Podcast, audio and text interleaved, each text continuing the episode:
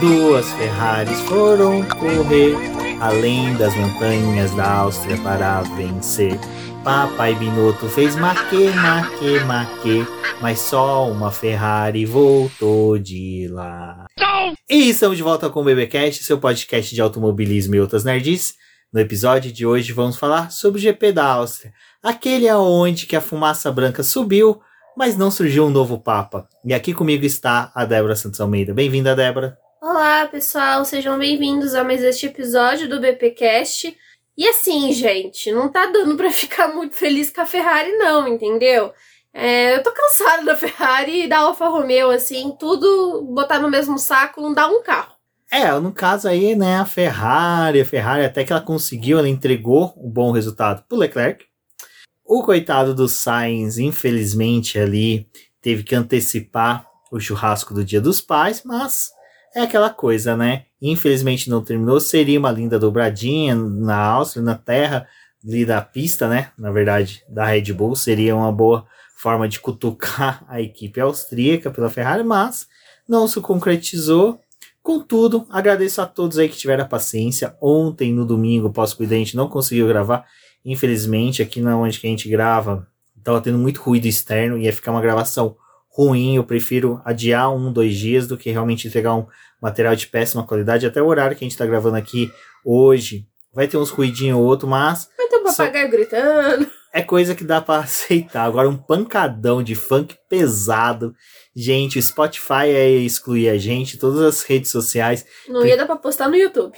Exatamente. Jamais. Ia ter que ser com selo de mais de 18 anos. E é sério, gente, pancadão bem pesado.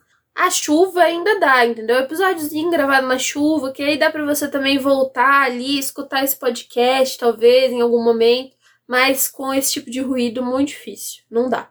Como a gente grava, às vezes, vídeo de manhã, de manhã é pra pegar o canto dos pássaros, entendeu? A gente tem que escolher as nossas lutas. Bom, e agora, até mesmo prosseguindo aí, gente, aqueles recadinhos do Paddock de sempre. Se inscrevam no canal do Boletim do Paddock no YouTube, compartilhe nas redes sociais que você está ouvindo, o BBcast. E também acompanhe aí o nosso canal, é, se possível, verifique a possibilidade de se tornar um apoiador do Boletim do Paddock. Nesse momento, para quem segue o BP nas redes sociais, vocês vão poder ver uma imagem do nosso gato Salem tentando editar o áudio da nossa gravação. Mas é isso, pessoal. Agradeço a todos aí também pelo auxílio que estão dando aí com a gente nesses últimos dias. O site do Boletim Paddock deu uma bugada mas isso é em decorrência do volume de acessos, isso mostra que realmente estamos num caminho bom na produção de conteúdo. E agora, terça-feira, vai ter live pós-corrida, onde a gente vai complementar mais o podcast aqui, conversar com vocês. Então compareça, vai ser muito bacana receber vocês lá. Pessoal, também acompanhe a nossa campanha lá no Apoia-se. Considere se tornar um apoiador, ajudar o nosso trabalho ou também lá na campanha de membros. E o mais breve possível a gente vai voltar a fazer as nossas publicações lá no site também com mais regularidade e trazer as atualizações para vocês. A gente está tentando resolver o mais rápido possível, né? Para poder voltar a fazer todas as nossas publicações e atualizando vocês sobre todas as categorias que a gente aborda lá no BP.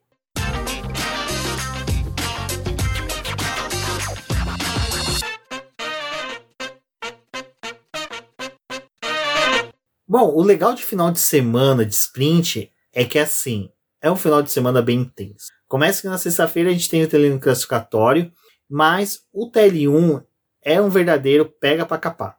Porque todo mundo tem que ir para a pista, todo mundo tem que coletar dados e cada minuto em pista é importante, independente de qual pista seja. Lembrando que com o regulamento novo, todas as informações que se tem sobre a pista da Áustria é bem cru, é inédito, porque não é só, ah, mas nós tivemos pistas em que tivemos condições semelhantes de traçado. Sim, mas só que a Áustria ainda tem aquela condição de que é uma pista com altitude maior.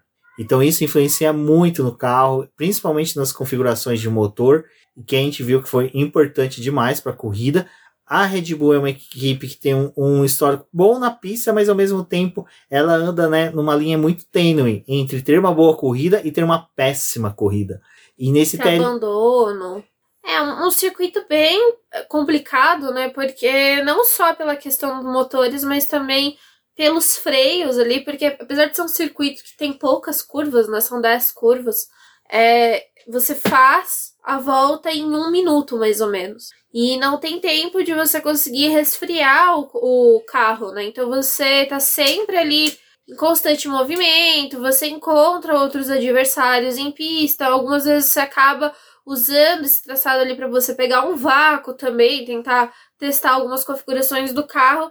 E essa questão do motor também acaba sendo bem complicado, né? É assim, pistas como a Áustria, México, Brasil, tem toda essa questão da altitude e também do fato de ser uma quilometragem né, menor, assim, uma, um tempo de volta menor, não dá muito tempo de você resfriar o motor, como acontece em outras pistas em que se leva muito mais de um minuto para você concluir ela. Mas é, para quem está acompanhando aqui o podcast, ou talvez, sei lá, daqui a alguns anos pegue para poder escutar esse episódio, não se lembre muito bem dessa temporada. É, esse é o segundo ano com a prova sprint, então a gente teve um fim de semana que é diferenciado, né? Tem a classificação naquele formato Q1, Q2, Q3 na sexta-feira. No sábado tem a prova sprint, no domingo a corrida normal. Mas, entre tudo isso, a gente tem um treino livre na sexta-feira e outro treino livre no sábado. O que diferencia esses dois treinos livres aí disponíveis para o pessoal, né? É que no primeiro, além deles verificarem os pneus, tentarem encontrar uma configuração adequada para o carro, também tem a questão de você já treinar as voltas em simulação de classificação, porque imediatamente depois você tem realmente uma classificação. Então a gente tem essa diferença. E também nesses períodos os times evitam de levar muitas atualizações, mas por exemplo, a Williams teve todo aquele problema ali na corrida da Inglaterra, né? Então, por mais que eles tenham tentado verificar o carro nos treinos livres, a corrida para eles foi um desastre. Então, nessa prova, eles estavam levando as peças de novo para poder verificar o carro da Williams. E aí, né, toda essa maluquice que é esse final de semana, não dá muito tempo de você avaliar realmente o carro, mas precisa ir para a pista. E eu acho que uma das questões que a gente precisa abordar, né, é que o primeiro treino livre foi meio tumultuado, porque além dessa necessidade de coleta de dados e de já preparar os carros para o restante do fim de semana, porque já entra naquele modo de parque fechado, né? Também teve o fato que a gente teve duas interrupções, duas bandeiras vermelhas, uma provocada pelo Lando Norris, que teve problema no motor, e depois o, a outra paralisação, que foi quando aquelas borrachas começaram a se soltar é, de uma parte que ficava entre o traçado e a zebra, e eles tiveram que parar a sessão ali rapidamente para poder é, arrumar a pista e liberar. E, gente, aquilo ali foi um caos, porque no primeiro momento parecia que tinha cobra, né? Tinha alguma cobra ali no traçado, mas na verdade era só a fibra ali que eles estavam tentando tirar. É, de, de, tudo, o prejuízo foi mesmo pro Bottas e pro Norris, que tiveram um grande prejuízo aí. O Norris não conseguiu treinar, é uma pista que a gente sempre espera muito dele, porque 2020 ele foi pódio, 2021 foi pódio novamente. Esse ano a McLaren tentando conseguir bons resultados, foi uma, uma pena, então coletou poucos dados para ele aí. E o Bottas, coitado, que novamente, né, foi imposto aí uma condição de trocar motor, é aquilo que a gente vem falando, né? A Ferrari realmente precisa, como fabricante de motor, rever esse conceito desse motor, começar a pressionar a FIA ali para liberar hum, ela mexer na confiabilidade do motor, porque está refletindo tanto na equipe principal como também nas clientes. É bem complicado porque é o que a gente sempre fala aqui nos podcasts, né? Que a Alfa Romeo ela tem que ter um problema no fim de semana. Na verdade, essa não, não foi um problema assim, mas tiveram que fazer a troca do motor e isso gera uma punição, né? E é bem preocupante porque você vê isso acontecendo na Ferrari, tipo, o Bottas já chegar no quarto motor e geralmente as equipes clientes, né, que tem que realizar um pagamento ali para poder ter essas unidades de potência, elas não gostam muito de ter essa necessidade de introduzir mais um motor ao longo da temporada, porque é mais um gasto que acaba gerando. E tudo bem, a gente sabia que ia ser um ano que provavelmente a maioria aí vai precisar introduzir um novo motor para terminar a temporada, mas acho que não era o que a Alfa Romeo gostaria, né? E na situação que ela tá agora no campeonato, que ela precisa tentar se aproximar um pouquinho mais da Alpine da McLaren, é bem ruim é, necessitar fazer essas trocas, porque você acaba largando ali do final do pelotão. E até tava tendo uma conversa, né, com relação a, ai, mas por que é, a Ferrari foi por esse lado? Ela queria ter um motor mais potente para poder se equiparar ao que eram os motores da Mercedes e da Honda, né, no ano passado. Então, quando teve o anúncio da questão do congelamento, eles focaram muito na questão da potência, porque a parte de confiabilidade ainda é, negociável nesse período de congelamento. Então, eles podem né, ter uma reunião ali, pedir uma, uma ajuda para a FIA para mexer na questão de confiabilidade e os outros times precisam aceitar. Ferrari, obviamente, tem as suas duas clientes ali que não iriam se opor né, a ter essa, esse ajuste na questão da confiabilidade, mas os outros times também podem passar com problemas de confiabilidade, porque a gente tem que lembrar que esses carros vão continuar em desenvolvimento pelos próximos anos, né? Até 2025 e 2026 tem toda a mudança de motor. Então até ali, tipo, esses carros vão continuar evoluindo e para quem joga aqueles joguinhos de manager, né, que você vai gerenciando uma equipe, você vê que às vezes você foca muito no desenvolvimento do carro e você perde no motor. Então, essa questão de confiabilidade que pode não estar tá afetando a Mercedes hoje, é, pode vir a dar algum problema para eles nas próximas temporadas. Então, é um jogo que, tipo assim, todo mundo precisa se ajudar, porque por mais que você é, tendo esses problemas, você acabe ajudando que outros times cheguem perto de você, a, a, o jogo pode virar nos próximos anos, né? Então, eu acho que talvez em algum momento aí a Ferrari consiga mexer no motor para poder melhorar a confiabilidade dele.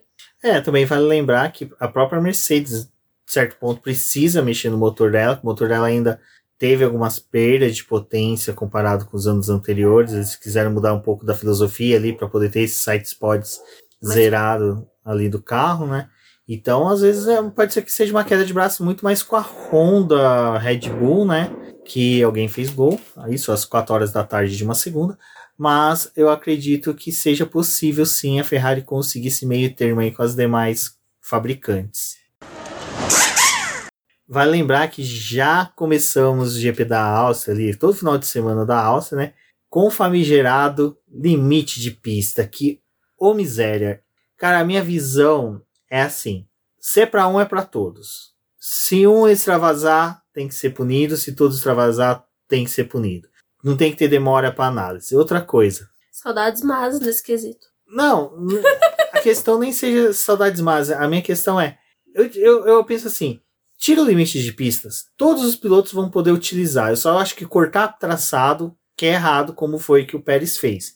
Que foi lá na Inglaterra, na verdade, que ele fez, né? Que ele cortou traçado. Isso é coisa que eu acho que é abominável, o cara cortar traçado. Uma coisa é você utilizar a pista lá de fora, numa ultrapassagem, como o Richard fez lá em Paul Ricard, uh, sabe? Isso eu acho que é diferente do cara que corta a pista. Uh, mas, cara, tira.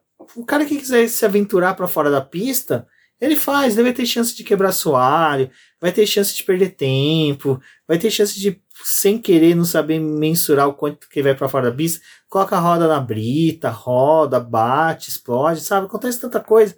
Mas assim, é melhor do que ficar nessa de pune um, pune os outros. Pune um, pune os outros. Ah, coloca só é, sensor na curva 9 e 10, nas outras vai ser no olhômetro. Aí fica aquela coisa bem né, subjetiva, né? Não, não, eu acho que não foi para fora, eu acho que foi. Que, diga-se de passagem, é uma coisa bem ridícula, né? Mas o Lando Norris teve muitas voltas canceladas na, no classificatório e ele é um piloto que, cara, para quem se lembra do GP de Monza do ano passado, ele se valeu muito de extravasar limite de pista ali na. Como é que é o nome? Na, na parabólica, para poder ganhar tempo, não na classificação, mas na corrida. Principalmente naquela volta que foi do retorno do safety car. Ele utilizou para poder chegar mais perto possível do Richard, para poder usar o DRS, mas não conseguiu ultrapassar, infelizmente. É, fica complicado isso. Você vê no GP da Áustria várias inseguranças, vários pilotos ali sabe, perdendo volta, outros não perdendo, e aí a câmera foca, mostra que o cara foi para fora do limite de pista. Então, realmente, eu acho que os é, comissários da FIA estão bem perdidos ainda, eles não sabem muito bem. Eu acho que quando o Masi foi embora, levou a cartilha de instruções do que é limite de pista e ninguém tá sabendo, sabe, ninguém sabe do que é limite de pista. Então, eu concordo com a questão dos sensores. Acho que se você quer aferir a questão do limite de pista, ter os sensores, porque é muito rápido, né? Tipo, o piloto passou ali, tem o sensor e fala, ó, passou daqui. Se o carro encostou aqui, ele volta deletada, não pode passar aqui. Mas quando fica na questão do olhômetro, é um pouco complicado, porque é, tem a demanda, porque são 20 carros muitas vezes na pista ali fazendo voltas, né? Principalmente no Q1, que são todos os carros. E aí você fica meio limitado a perder algumas coisas. A gente teve no Q2 a questão do Norris não passando, porque teve as suas voltas deletadas, enquanto o Pérez ele avançou e mesmo assim, tipo, tinha imagem dele cruzando, né, é, extravasando o limite ali, e ele passou, fez o Q3 normalmente, enquanto ele tirou, tipo, a possibilidade do Gasly de tentar uma posição melhor para a largada. Então, é um, é um assunto complicado, assim, é chato a questão desses limites de pista, porque acaba que interfere muito, assim, tipo, na condução do evento, né, dos treinos e da corrida. É, acho problemático se é acordado que não é para você passar ali naquela parte.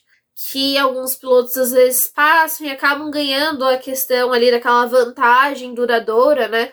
Mas aí você também tem os mecanismos de, sei lá, punir com alguns segundos pro piloto ter o problema, é, tipo, dele lembrar que ele não vai passar ali. E até teve. Isso não foi uma discussão só na Fórmula 1, né? Na Fórmula 2 a gente teve vários pilotos também com voltas deletadas. O Theo Porcher, assim, também teve aquela controvérsia na sprint, porque ele passou dos limites de pista, ele foi sinalizado, e aí tinha a chance de mudar o resultado da corrida. E no final das contas eles deixaram do jeito que estava, porque era para ele ter sido punido ficar atrás do Drogovic, mas aí entrou naquela coisa, e será que eles não estão querendo interferir por causa do andamento do campeonato? Faltam seis corridas pela frente. Assim, eu acho que a questão do limite de pista acaba levantando algumas suposições e algumas é, discussões aí que às vezes não são muito boas, porque se aplica para um e não aplica para o outro.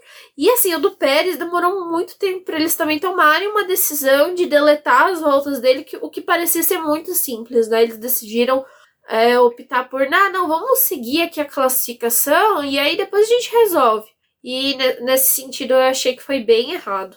É, sobre o lance até da Fórmula 2, vale um comentário que eu sou a favor de que fosse punido todos os pilotos até formar uma dobradinha brasileira, Drugo e Enzo e claramente estão boicotando o Drogovic, favorecendo o Pochar para que ele seja campeão, e também para o sargento lá das milícias norte-americanas, que conseguiu aí o benefício de mais punições na segunda corrida, subiu mais, conseguiu descontar mais pontos para o Pochar e para o Drogovic, assumiu a vice-liderança da Fórmula 2. Logan Sargent. Não, é sargento. Sargento das milícias norte-americanas da Frente Libertadora do Império Estadunidense. Então ele, a FIA tá tentando de tudo para levar ele para Fórmula 1 para ter um piloto estadunidense para satisfazer a Liberty. Eu tô percebendo essa jogada deles. Eles querem ferrar com o Drogovic, mas ninguém percebeu ainda que o Drugo tá assinando contrato aí com a Aston Martin ou com a McLaren. Sigam eu para mais dicas de questionamentos teóricos sem fundamentos. Nesse momento você pode ver que o Holmes está com chapéu de alumínio. Exatamente, um chapéu de alumínio, um chapéu viking de alumínio com dois pares de chifres de alumínio bem reluzentes e bonitos. Mas eu tô brincando sobre isso, mas cara, é que realmente foi patético, porque é o seguinte, demorou para se falar do caso do do Pocher. Eu tô quase falando Pochette o nome dele, mas enfim, do Pocher e do Pérez. Então acho que piloto com P demora para ter investigação, mas enfim. Os dois tiveram demora de investigação e eram dois que influenciavam e muito a, a, o decorrer do final de semana. Então, assim, é, até teve o lance ali que o Vettel saiu mais cedo da reunião, saiu putaço e foi multado. Então, assim, é, tá tendo um descontentamento dos pilotos. É lógico que piloto que é beneficiado não fica descontente porque está sendo beneficiado, mas os outros ficam assim, pô, é, até para eles que possivelmente vão ser punidos, eles querem saber eles vão sair no Q1, no Q2, no Q3, se eles vão poder avançar, se não vão, se já vai ter parque fechado pro carro, se não vão, sabe? É assim, nesse ponto, o Bottas foi muito é, beneficiado, porque além dele ter não sido punido, não ter ficado no Q2. Bottas não. Bottas não, desculpa. O Pérez. Ele pôde ir pro Q3, pôde acertar o carro pro Q3. E quando começou a investigação ali, a equipe sabe, hum, vai ser punido. Então o que, que a gente vai fazer? Modifica o carro com configuração para corrida. Esquece classificação. Foi isso que aconteceu. Pra, na minha cabeça, é a única resposta possível para até mesmo o tempo pífio que o Pérez teve no Q3 sabe? Tipo, não, configura o carro aí pra corrida, vamos pra corrida, porque o Pérez vai ser punido. Então, assim. É, eu... que assim, a questão do Pérez, ela tá pegando um pouco, não só disso. Que prejudicou Gasly é, e outros, mas né? também tem o fato que, tipo, é difícil até de julgar a questão da volta dele, porque no Q2 ele já não tava andando muito bem, né? Ele não tava conseguindo tempo. E o Pérez, mesmo na quinta-feira, ele até falou que agora o desenvolvimento do carro da Red Bull antes estava mais próximo dele mas que agora está se distanciando muito mais do estilo que ele gosta, porque a Red Bull está priorizando em tentar arrumar o carro para o Max, que é o primeiro piloto da equipe. E que agora ele está se sentindo muito mal em guiar esse carro, porque ele não está conseguindo encontrar a configuração ideal, não está conseguindo se achar ali durante o fim de semana. Então, por mais que ele tenha tido, tipo, é meio bizarro você falar isso, quando ele acabou de ter um pódio na última corrida, né, na Inglaterra. Mas ali na Inglaterra, tipo, foi uma questão de estratégia que botou ele naquela posição. Não. Nessa corrida, ele poderia ter, de alguma forma, né, ter é, tentado buscar alguma coisa, mas se envolveu ali no incidente com o Russell. Então, assim, se é conversado, né, que tem, tem um briefing ali, que é para você esclarecer o que pode ou não fazer na pista. Vamos seguir o regulamento, mas né? Temos algumas coisas que podemos acertar para esse evento em específico por conta dessa pista. E os pilotos não seguem. E aí tem aquela coisa de tipo, ah, para um piloto a gente pune rápido, para o outro a gente finge que não vê. Tá meio complicado. Até porque acho que quem é torcedor da Red Bull fica com raiva às vezes que tipo, poxa, tipo, da Red Bull todo mundo tampa os olhos e não vê. Só que pros outros, tipo, é, é, imediato. E aí, tipo, abre questionamento para você falar, pô, a Red Bull tá sendo favorecida tipo, por mais um ano seguido em decisões que estão sendo tomadas na pista. É, às vezes pode ser uma coisa que até eu conversei isso, eu trago até de outras categorias esportivas que a gente conversa bastante com jornalistas das outras áreas. Eles falam, às vezes não é porque o time está sendo favorecido, é que por uma incrível coincidência do destino, justamente os pilotos dessas equipes ou de outros jogadores de outros clubes estão sendo assim, é, não está tendo o mesmo peso, o rigor das regras. E às vezes não é uma coisa de interferência do, da equipe do, ou dos clubes, é simplesmente as pessoas que estão envolvidas em tomar decisão não querem tomar decisão. É tipo, que nem você pode levantar inúmeras teses. Uma delas, você está correndo na pista que é da equipe. Eu vou punir, pô, eu vou ficar com receio é complicado, é, sabe? Eu acho que. Vamos lá, ouvintes do BP. Se vocês quiserem, eu me proponho agora nas férias de agosto tentar chamar o Henrique Bernoulli, que era um dos comissários que estava lá para participar, o piloto comissário, né, o piloto que estava integrando ali os comissários, para conversar com a gente sobre como está sendo esse ano, como é que está sendo as instruções, o que, que ele pode falar sobre isso. Eu pensei nisso. Se vocês quiserem, vocês concordarem, falem com a gente nas redes sociais, lá no grupo de apoiadores do BP. Eu acho que seria uma boa a gente conversar com alguém que está atuando agora recente com os comissários para a gente saber mais ou menos o que, que, que tá acontecendo lá, por que, que tem demora. É uma coisa que a Débora já identificou, às vezes a mudança do virtual safety car para o safety car demora mais de uma volta e aí possibilita algumas equipes fazer uma leitura diferente de quem para, de quem não para. Então, eu pensei nisso um pouco, até acho que poderia ser uma boa, mas eu tenho muito receio de fazer entrevistas, se vocês apoiarem, quem sabe, né? E a Débora falou do Pérez em Silverstone, né? É, Pérez foi pro pódio em Silverstone, né? Digas de passagem, cortou pista, colocou Leclerc pra fora e pro Hamilton também pra fora, né? O Alonso viu tudo. É, o Alonso ficou putaço. Alonso esses dias, olha, só elogios. Vamos falar mais dele sobre na corrida, porque olha, Gia, se você estiver ouvindo a gente, fique contente, pois nós estamos muito felizes com o Alonso, queremos renovação do Alonso até os 50 anos de idade dele e que fora o convenha Piastri para ser pupilo do menino Fernando Alonso. Bom, e aí no final, né, Débora, a gente teve também a batida dos dois carros da Mercedes no Q3, aonde que a Ferrari, a Ferrari não, desculpa, a Mercedes não está fazendo mais testes com o Hamilton, aparentemente, está tendo muita diferença assim de configurações. nas redes sociais ali o pessoal compartilhou bastante a diferença de asas traseiras do Lewis Hamilton com o Russell. O Russell com uma asa que gera um pouco mais de downforce, enquanto que o Hamilton não. Mas para o Q3, a Mercedes fez uma configuração um pouco mais agressiva do carro. A gente sabe, é uma coisa que a gente fala isso desde 2014, que o carro da Mercedes é um carro que entrega potência muito rápido e muito forte nas rodas traseiras, que então é de imediato, então realmente, dependendo da configuração ali, o carro fica muito arisco. E isso eu acho que se existisse até hoje a marca Arisco, ela poderia patrocinar a Mercedes nesse ponto, mas como não existe mais, vamos ficar sem o patrocínio dela. Uh, foi uma pena, porque, cara, o Russell e o Hamilton tinham muita chance de conseguir boas posições na classificação e para sprint correr bem e na corrida fazer um show, mas vou ser sincero, no final das contas, nos frigir dos ovos, até que foi bacana ver tudo que aconteceu ali. Eu sei que é uma correria para os mecânicos, mas todo o enredo que se criou pro sprint e para a corrida por parte da Mercedes foi muito bacana de se acompanhar. A Mercedes teve batida ali os dois carros no Q3, né? Que é um drama, porque eles estão brigando com equipes em que eles precisam ter posições melhores para a largada, para poder negociar ali mais pontos, né? E é uma equipe que está mirando mais na Ferrari do que disputar o campeonato, porque esse ano não vai ter como, mas eu acho que o drama, que é o maior, né? É que os dois carros, assim, não é comum o Hamilton e o Russell baterem. Mas de qualquer forma, todos os times acabam levando peças de reposição para se acontecer alguma coisa eles trocarem.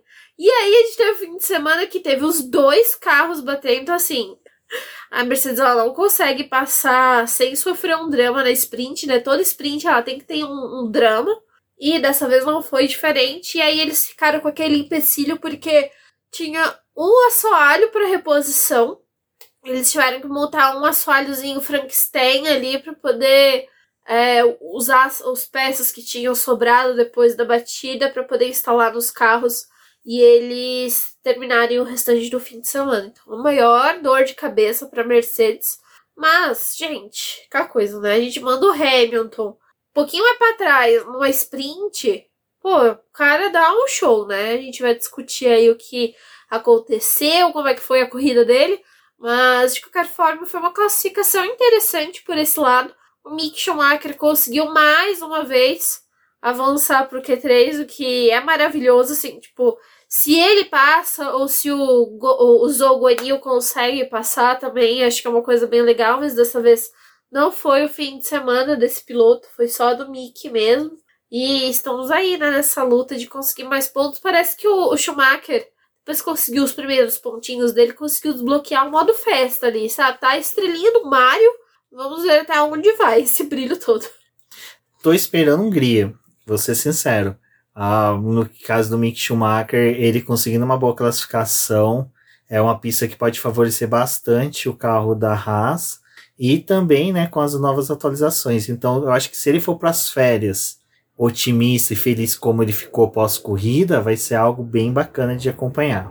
Ainda para a sprint, antes de falar dela em si, tivemos a pole de Max Verstappen, que foi uma pole muito estranha. Eu e a Débora mesmo ficamos um tempão analisando, tentando entender, porque ele fez um setor verde e dois amarelos. Em compensação que o Leclerc fez um setor roxo, se não me engano, o Sainz também fez um setor roxo. E outro, qualquer coitado lá que se chafurda após as Ferraris e as Mercedes e as Red Bulls, fez também um setor roxo, mas como o Verstappen faz um setor verde, dois amarelos faz pole. Aí que tá a beleza do trem variado. Você entra no aplicativo da Fórmula 1 e você vai ver a volta momento a momento e se criam microsetores, pequenos setores dentro dos três setores da pista. E o Verstappen conseguiu uma quantidade boa de setores roxos dentro dessa mini setores. Mas em compensação ele conseguiu um volume maior de setores amarelos, mas são comparados à volta dele anterior, que já era uma volta boa. Então, por isso que ele conseguiu. Eu estava tentando me lembrar, mas salvo engano, o Vettel conseguiu isso eu tô tentando lembrar qual pole que ele fez. Que ele conseguiu isso, acho que em 2019. Se eu não me engano, acho que a última pole do Vettel foi assim.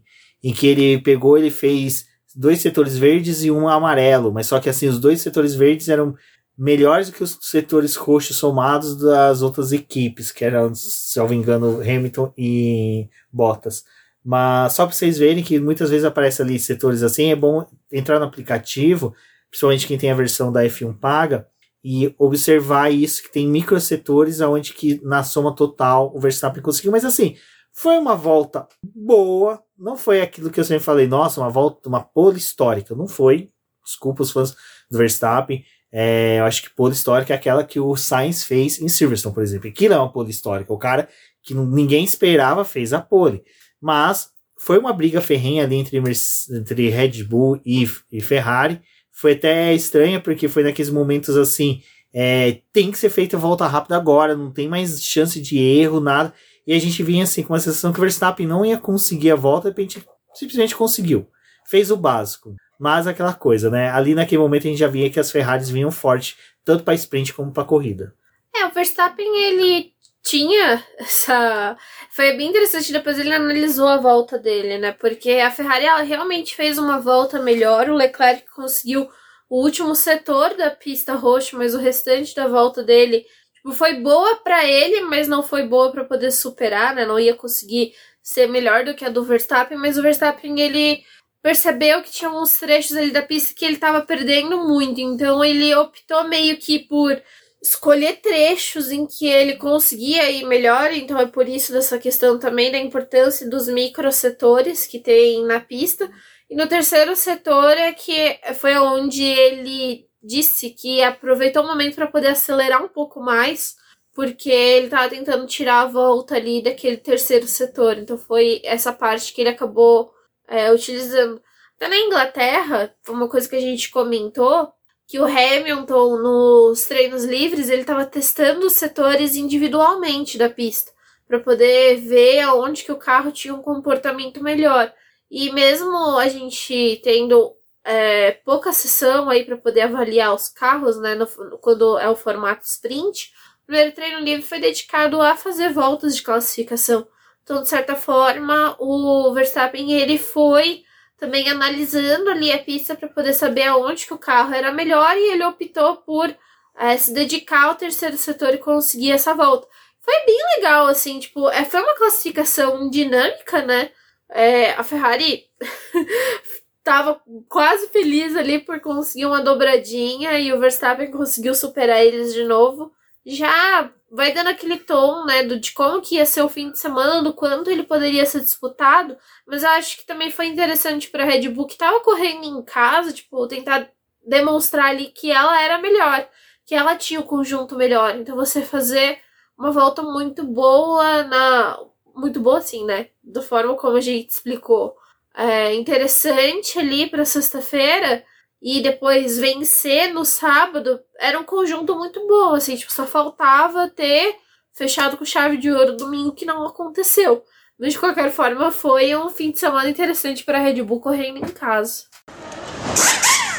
Bom, aí vamos ter a largada da sprint, tá tudo organizado bonitinho para ter a largada, mas não tem largada. Não tem largada, porque a Alpine deixou o carro do, do Alonso com os cobertores térmicos. Gente, aquilo ali não é, não é proteção de pneu. Eu vi muita gente tweetando oh. falando isso. Proteção de pneu. Não é proteção de pneu, é manta térmica, tá bom? Assim, só corrigindo, eu sei que pessoal é, ninguém é obrigado a saber de tudo, mas só para quem pensa que é uma proteção de pneu, não, é uma manta térmica para deixar os pneus quentes para não largar. Aconchegados, bonitinhos. Exato.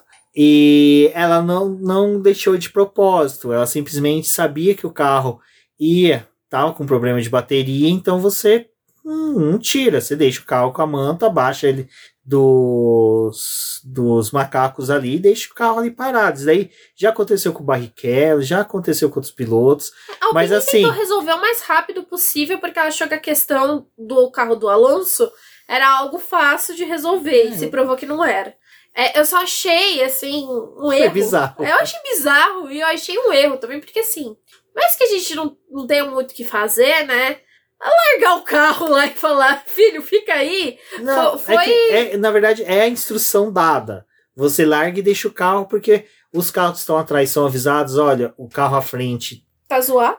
Não vai largar, então vocês desviem. Os carros que estão do lado, olha, vocês percebam que os carros que estão à sua direita vão abrir também, porque o Alonso não vai largar. Isso tudo é feito por rádio, é coisa é. tranquila, não tem dor de cabeça, não tem perigo. Já fazem justamente desse jeito que é para não ter um risco de ficar um mecânico na pista, porque a gente já teve acidente fatal de acontecer do carro não querer largar e mecânico ficou querer intervir e acontecer acidente. E tem aquele período de cinco minutos, né? Também que você não pode encostar no carro, que é justamente para isso. Todo mundo se afastar do carro e largar ele ali. Ah, Mas que foi bizarro ver o Alonso. Não. É porque assim, gente, vindo da Alpine, você não precisa é, esperar problema, muita coisa. O problema foi vindo da Alpine, não era algo estranho, sabe? A gente já teve, se eu não me engano, o Latifi com alguma coisa no carro também, que daí foi erro da Williams que deixou. Foi o negócio do. No... A refrigerador, é, né? A refrigeração refrigerador. do turbo dele. Então, assim, é algo realmente estranho quando você vê. Mas ali, aí tivemos que ter a relargada. Aí o Zul também. Largada não, era a volta de apresentação. É, volta de apresentação teve que ser abortada. Aí tivemos uma nova volta de apresentação. E aí teve a largada, mas o Zul não largou. Largou, na verdade, né? Ele largou do pit lane. É, ele teve que ir pro pit lane, coitado, porque o motor. É que assim, foi. ali, era por, ali era o prenúncio de que ia dar uma Ai, merda com o motor Ferrari. Tipo assim, a bruxa já estava solta apontando: vou foder o motor Ferrari. A gente trocou o motor do Bottas, mas não é o suficiente. Dá um sacrifício, entendeu? Tem que ser um pouco maior. Temos que sacrificar um mas... vídeo. Não, não vai ser o Zou, vai ser o Sainz. Mas o do Guanil foi que ele teve o negócio do Alonso, eles deram mais uma volta. E aí ele já tava dando problema, né? Eles falaram, olha, ele não vai parar, ele tá indo pro pit lane, tá? Você vai pro pit lane porque você vai largar de lá. Porque também tem um negócio que, tipo, se o Zul completasse a volta e tentasse largar na posição dele, ele ia ser punido. Porque ele estaria fora da posição dele de largada. Porque aí deixa de valer a posição dele de largada do, do, do grid, né? Pra dizer que ele, tipo, tinha que realmente vir pro pit porque era um carro que tava apresentando problema. E se ele desse problema de novo, tipo, é mais uma volta que ia ter que ser debitada da, da prova. Ai, gente, olha, uma bagunça, assim. Parecia que não era pra largar. Aquela sprint não era pra acontecer. Mas foi boa. O Rodrigo Cota, que acompanha a gente também aqui pelo podcast e lá nas nossas lives, e fica meio recado aí para vocês que escutam a gente. Se ao longo do fim de semana vocês tiverem alguma dúvida ou quiserem perguntar alguma coisa pra gente, pode mandar nas nossas redes sociais ou chamar ali na DM do Twitter que a gente anota a pergunta de vocês e tenta responder aqui no programa. Mas o Rodrigo estava comentando se a gente achava errado ou não a questão das instruções dadas para os pilotos é, durante esse período ali de alinhamento para os box, é, para os box não, né? De volta de formação e o que foi discutido. E a gente teve uma punição que foi recente, que ela aconteceu em 2020 no GP da Hungria, onde os dois carros da Haas foram punidos.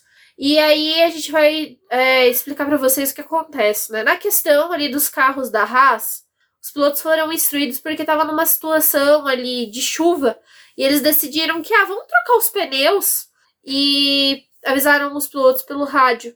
É, teve, teve primeiro o questionamento do Grosjean, e aí a equipe teve uma conversa um pouco mais longa com o Magnussen e pediram para os dois irem para os boxes. Ali, né, nesse momento, foi, foi considerado uma instrução de corrida, que não é algo que pode ser dado para os pilotos. Porque ali a Haas estava tentando tirar uma vantagem dos outros pilotos que teriam que parar em algum momento para poder trocar os seus pneus. E nisso, cada um dos pilotos foi punido com 10 segundos. Nessa corrida, pós é, a sprint, né, também a gente teve a investigação de sete pilotos com relação ao rádio. Só que na questão deles, é, depois que eles investigaram, decidiram não punir esses pilotos, porque ali a conversa ela foi uma conversa um pouco mais digamos assim, tipo, mais esclarecedor do que estava acontecendo na pista, né? Que eles avisam que, olha, a gente vai ter mais uma volta de apresentação, né, na corrida. É, vai ser debitada uma volta da prova. Então, ao invés de ser cumpridas 24 voltas, iam ser realizadas 23. e que eles tinham que. É o mesmo procedimento, tipo, ah, você precisa manter o delta, porque tem a questão de se você não acompanhar o pelotão, né? Se for considerado que você está andando mais lento do que deveria, você pode ser punido. Então, são instruções básicas. Mas ali não foi nenhuma instrução que desse alguma vantagem para o piloto ou que você é, informe para ele alguma coisa com relação ao volante, que é algo que não pode, que já está muito mais que determinado que você não pode fazer. Então, assim, eu acho que o, o correto né, nesses últimos anos foi tirar um pouco dessa dependência que os pilotos têm das suas equipes para poder resolver questões no carro. É, por exemplo, a gente teve no começo do ano o Zoguenil com vários problemas para poder ter, fazer a largada. Porque não tem muito tempo para você testar a largada, geralmente você só tem o final do treino livre ali para poder dar um teste de largada e esse foi um dos pilotos que mais sofreu com a questão do anti-stall no carro. Mas a equipe não pode entrar no rádio e falar: olha, você vai fazer tal configuração no teu volante para no momento que o carro sair você não ter o problema de, de anti-stall. Isso não pode ser feito. É uma conversa que você tem que ter com o seu piloto antes, mas durante a volta de apresentação ali, ou no momento que vai ter largado, não pode ter. Então, achei correto não punirem os pilotos e acho correto também você tirar essa coisa de explicar para eles alguns procedimentos da largada. Não isso, porque é uma questão de segurança. Eles precisavam saber que ia ter mais uma volta, o que estava acontecendo, né? O Alonso era um piloto ali que estava representando um risco para o pelotão que estava atrás, porque facilmente alguém poderia acertar ele nessa saída, então sim, tem que ter instrução, mas com relação a ajudar eles a fazer a largada ou fazer algum ajuste no carro para poder tentar melhorar o desempenho, eu não acho correto que se tenha. É o piloto ele tem que, pelo menos, mostrar boa vontade que ele quer entender o equipamento dele.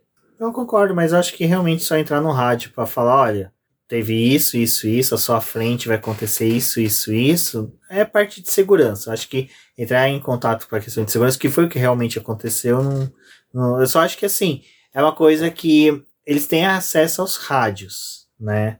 Eles podem simplesmente não precisam criar todo um tumulto para falar, vamos investigar, vamos, sabe? Porque já já tá tendo muita dor de cabeça com esses comissários, eles ainda dá brecha de tipo, vão criar tumulto, é besteira.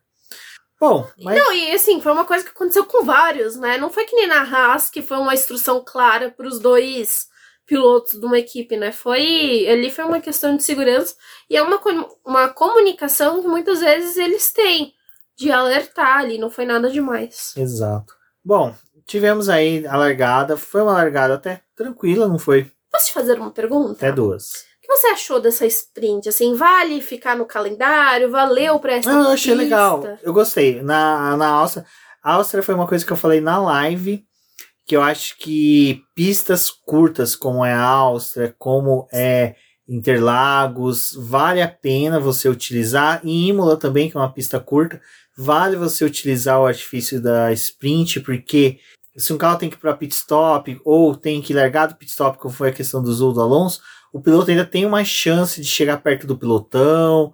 No, o prejuízo não é tão grande como é uma Spa, por exemplo, como é Monza por exemplo, quando teve lá, Silverstone, por exemplo. São pistas assim que realmente a distância gera um, um problema a mais. Eu acho que pistas curtas valeu a pena. Essa sprint eu gostei, achei bem bacana, achei muito movimentado. Eu vi o pessoal falando, ah, foi uma sprint morna. Não achei, foi, eu achei foi uma, foi legal. Foi uma sprint muito boa. Acho que os pilotos se arriscaram. Acho que foi sprint assim. de final de corrida mesmo. Tipo, teve é, safety car que, e a gente botou um carro ali. Exato, o que a gente viu no final de Silverstone, né? Uma semana atrás ali. Eu acho que uma coisa que pesou talvez pro pessoal ter essa sensação é que foi uma sprint longa. 23 voltas. Foi realmente uma longa. Mas eu gostei porque foi justamente a janela de pit stop dos pneus. É, mesma coisa. Então os pilotos já sabiam o que dosar dos pneus e isso foi algo legal que deu uma conotação para a corrida de domingo. É, foi uma das poucas sprints, se não a única, que ditou muita coisa para a corrida de domingo. Então assim, a gente teve o, o Hamilton entregando muito bem ali, disputando com o Mick Schumacher, que foi Cara, foi uma das coisas mais legais que eu assisti assim na Fórmula 1. Aquela disputa realmente de gerações. Se a gente parar para pensar todo o contexto até da imagem, que é um Schumacher disputando posição com Hamilton, é muito forte, porque tem pai Schumacher, que foi sucedido pelo Hamilton, que o Hamilton tenta bater, tá empatado hoje com o pai do Mick em títulos, e o Mick ali defendendo posição como ele fazia muito bem na Fórmula 2. E depois a gente teve ali disputa de posições, a briga entre as duas Ferraris, que é, nesse ponto eu acho que ordem de equipe tem que ter. Acho que ali era o um momento assim do Arriva. Ai, mas você viu o que os pilotos falaram? Não. O, o Leclerc e o Sainz ficaram super felizes que não teve interferência da equipe e que, tipo, o Sainz e o Leclerc viram que foi um duelo super normal, assim, tipo, super respeitoso entre os dois. Bom, então já que os dois gostaram, mas eu. É que assim, apesar que. Largar. Ah, larga, não, largar em P2 e P3 pros dois não foi ruim. Não foi ruim. Porque é o que eu falei. Essa sprint deu uma conotação pra corrida, porque o Leclerc percebeu que o Verstappen não ia ter pneu suficiente para fazer apenas uma parada. Ia ter que ir para uma janela de duas paradas. Duas paradas para a Ferrari era mais benéfica do que seria para a Red Bull. Porque a Ferrari em duas paradas, o que, que ela faz? Que é o famoso que a gente fala esmerilhar pneu. Ela pode muito bem ditar um ritmo muito mais forte, consistente e constante na pista, ao contrário que a Red Bull, que a Red Bull vai ter que fazer a corrida dela com duas paradas. Ela, para fazer um ritmo forte, pesado, como a Ferrari ia fazer, ela teria que ir para um ritmo de três paradas, que para a Áustria uma pista curta como ela, três paradas é inviável, humanamente impossível para Fórmula 1. Mas foi o que aconteceu. Foi o que aconteceu. Então, assim, é... não, três paradas, três pits. Três ah, pits? É, é, o Verstappen fez três, né? Foi, foi um três. Gente, Leclerc foi monstro, então. Enfim, cara, assim, o, a visão... A Ferrari também faz, mas ela faz... Faz por segurança. Devia ter parado o Sainz, pelo menos não perdi o motor. Por que, que ninguém colocou óleo naquela coisa? Enfim. Aí foi que eu falei. Isso foi legal dessa sprint, que deu uma, um tom para a próxima corrida. Quer dizer, para a corrida. Uh, foi só uma pena realmente o lance do Hamilton e do Russell ter, largar mais atrás, porque infelizmente eles ficaram ali vendidos à disputa de posições. O Hamilton ficou preso atrás do Mick Schumacher, mas, cara, foi uma coisa muito bacana de se ver eu realmente fui muito crítico ao Gunter na, no Twitter e mantenho a minha crítica. Eu acho que sim, no caso da Haas, tinha que ter tido ordem de equipe do tipo. É, Magnussen, deixa o Mick passar, que o Mick tá com um ritmo muito mais rápido, e você segura o Hamilton. Porque qual que é o problema de, da, de uma ordem de equipe dessa na sprint no rolar? Você tá tendo mais ou menos já um beabá do que, que vai acontecer na corrida. Então você já sabia que na corrida provavelmente o Mick seria um ritmo mais forte que o Magnussen, sabe? Então, pô, na largada você deixa o cara que tá sendo tendo um ritmo melhor na frente e o Magnussen, cara, você quer ter vantagem sobre o teu companheiro, você entrega velocidade, você entrega ritmo.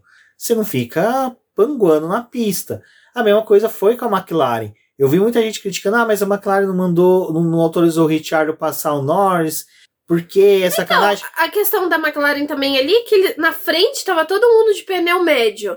Os dois carros do McLaren largaram de pneu médio, eles não iam conseguir nada com os pilotos que estavam à frente. E né? tem outra coisa. Uh, por pior que seja, é mais chato admitir, o Richard não tá entregando. Você pedir pro Richard passar o Norris para chegar na corrida, o Richard ser mais lento que o Norris, o Norris tem que ultrapassar ele novamente, você tem que, sabe, colocar teu piloto para largar numa posição atrás, sendo que o teu piloto que vai entregar mais, no pensamento da McLaren ficou correto. Não foi errado. Aí, pessoal, ah, mas é sacanagem o piloto que tá mais rápido atrás terminar atrás. Tá, foi a mesma sacanagem com o Norris no GP de Monza do ano passado. Em que o Norris estava virando muito mais rápido do que o Ricciardo, estava num ritmo muito melhor, e a equipe mandou não ultrapassar. A sabe? questão da McLaren é, é, complicada porque assim não é não dá para eles analisarem uma corrida pontual. É o Norris de certa forma, porque você ainda não tem como contar com o abandono do, do Pérez que teve, tipo, com outros fatores que aconteceram na corrida no domingo. Você tem como contar com o ritmo do Norris para poder tentar ganhar algumas posições. E para a McLaren se tornou assim é, necessário você conquistar pontos, porque a Alpine já chegou, eles empataram nesse GP, né? Então você precisa ter alguém que vai ajudar de alguma forma a ter mais pontos. E eles não sabiam se o Ricardo ia ou não conseguir esses pontos. Porque o Ricardo, a grande questão com ele é que ao longo do fim de semana eles sempre reclamam da falta de ritmo do carro. E às vezes é o que o Norris consegue encontrar no mesmo equipamento, né? No mesmo carro. E aí tá tendo divergência entre esses dois pilotos com questão de estilo e, e tudo mais. Só que o Norris ele tá entregando mais. Então não dá para você contar assim com duas corridas em que o Ricardo foi melhor para, né, uma quantidade maior de provas em que o Norris tá indo melhor. Então eu também acho que assim, é, não tinha que inverter realmente a posição deles. E o Ricardo mesmo, é, infelizmente, eu sinto que ele vai muito. Ele quer alguma coisa quando é com o companheiro dele de equipe. Tipo, quando ele vê uma disputa direta com o Norris mas com outros pilotos na pista, às vezes ele fica meio vendido. Então acho que a decisão da McLaren no sábado foi corretíssima. Exato, e a Alpine alcançou você tendo um Alonso, por exemplo, uhum. muito distante do Ocon, e o Ocon, que é um piloto que a gente já falou que é burocrático, não é um piloto que me agrada, mas que tá entregando. Então, tá assim, tá pontuando. O Ocon, ele vai naquele come quieto dele, tá lá, P5, P 7, P8. Ninguém vê a maldita da corrida do Ocon, mas ele pontuou. Exato, então assim, não tem como você falar, ah, vamos deixar o Richard passar, porque hoje tá com ritmo mais rápido. Ele tá ritmo mais rápido numa sprint, 23 voltas, em que a pontuação é reduzida.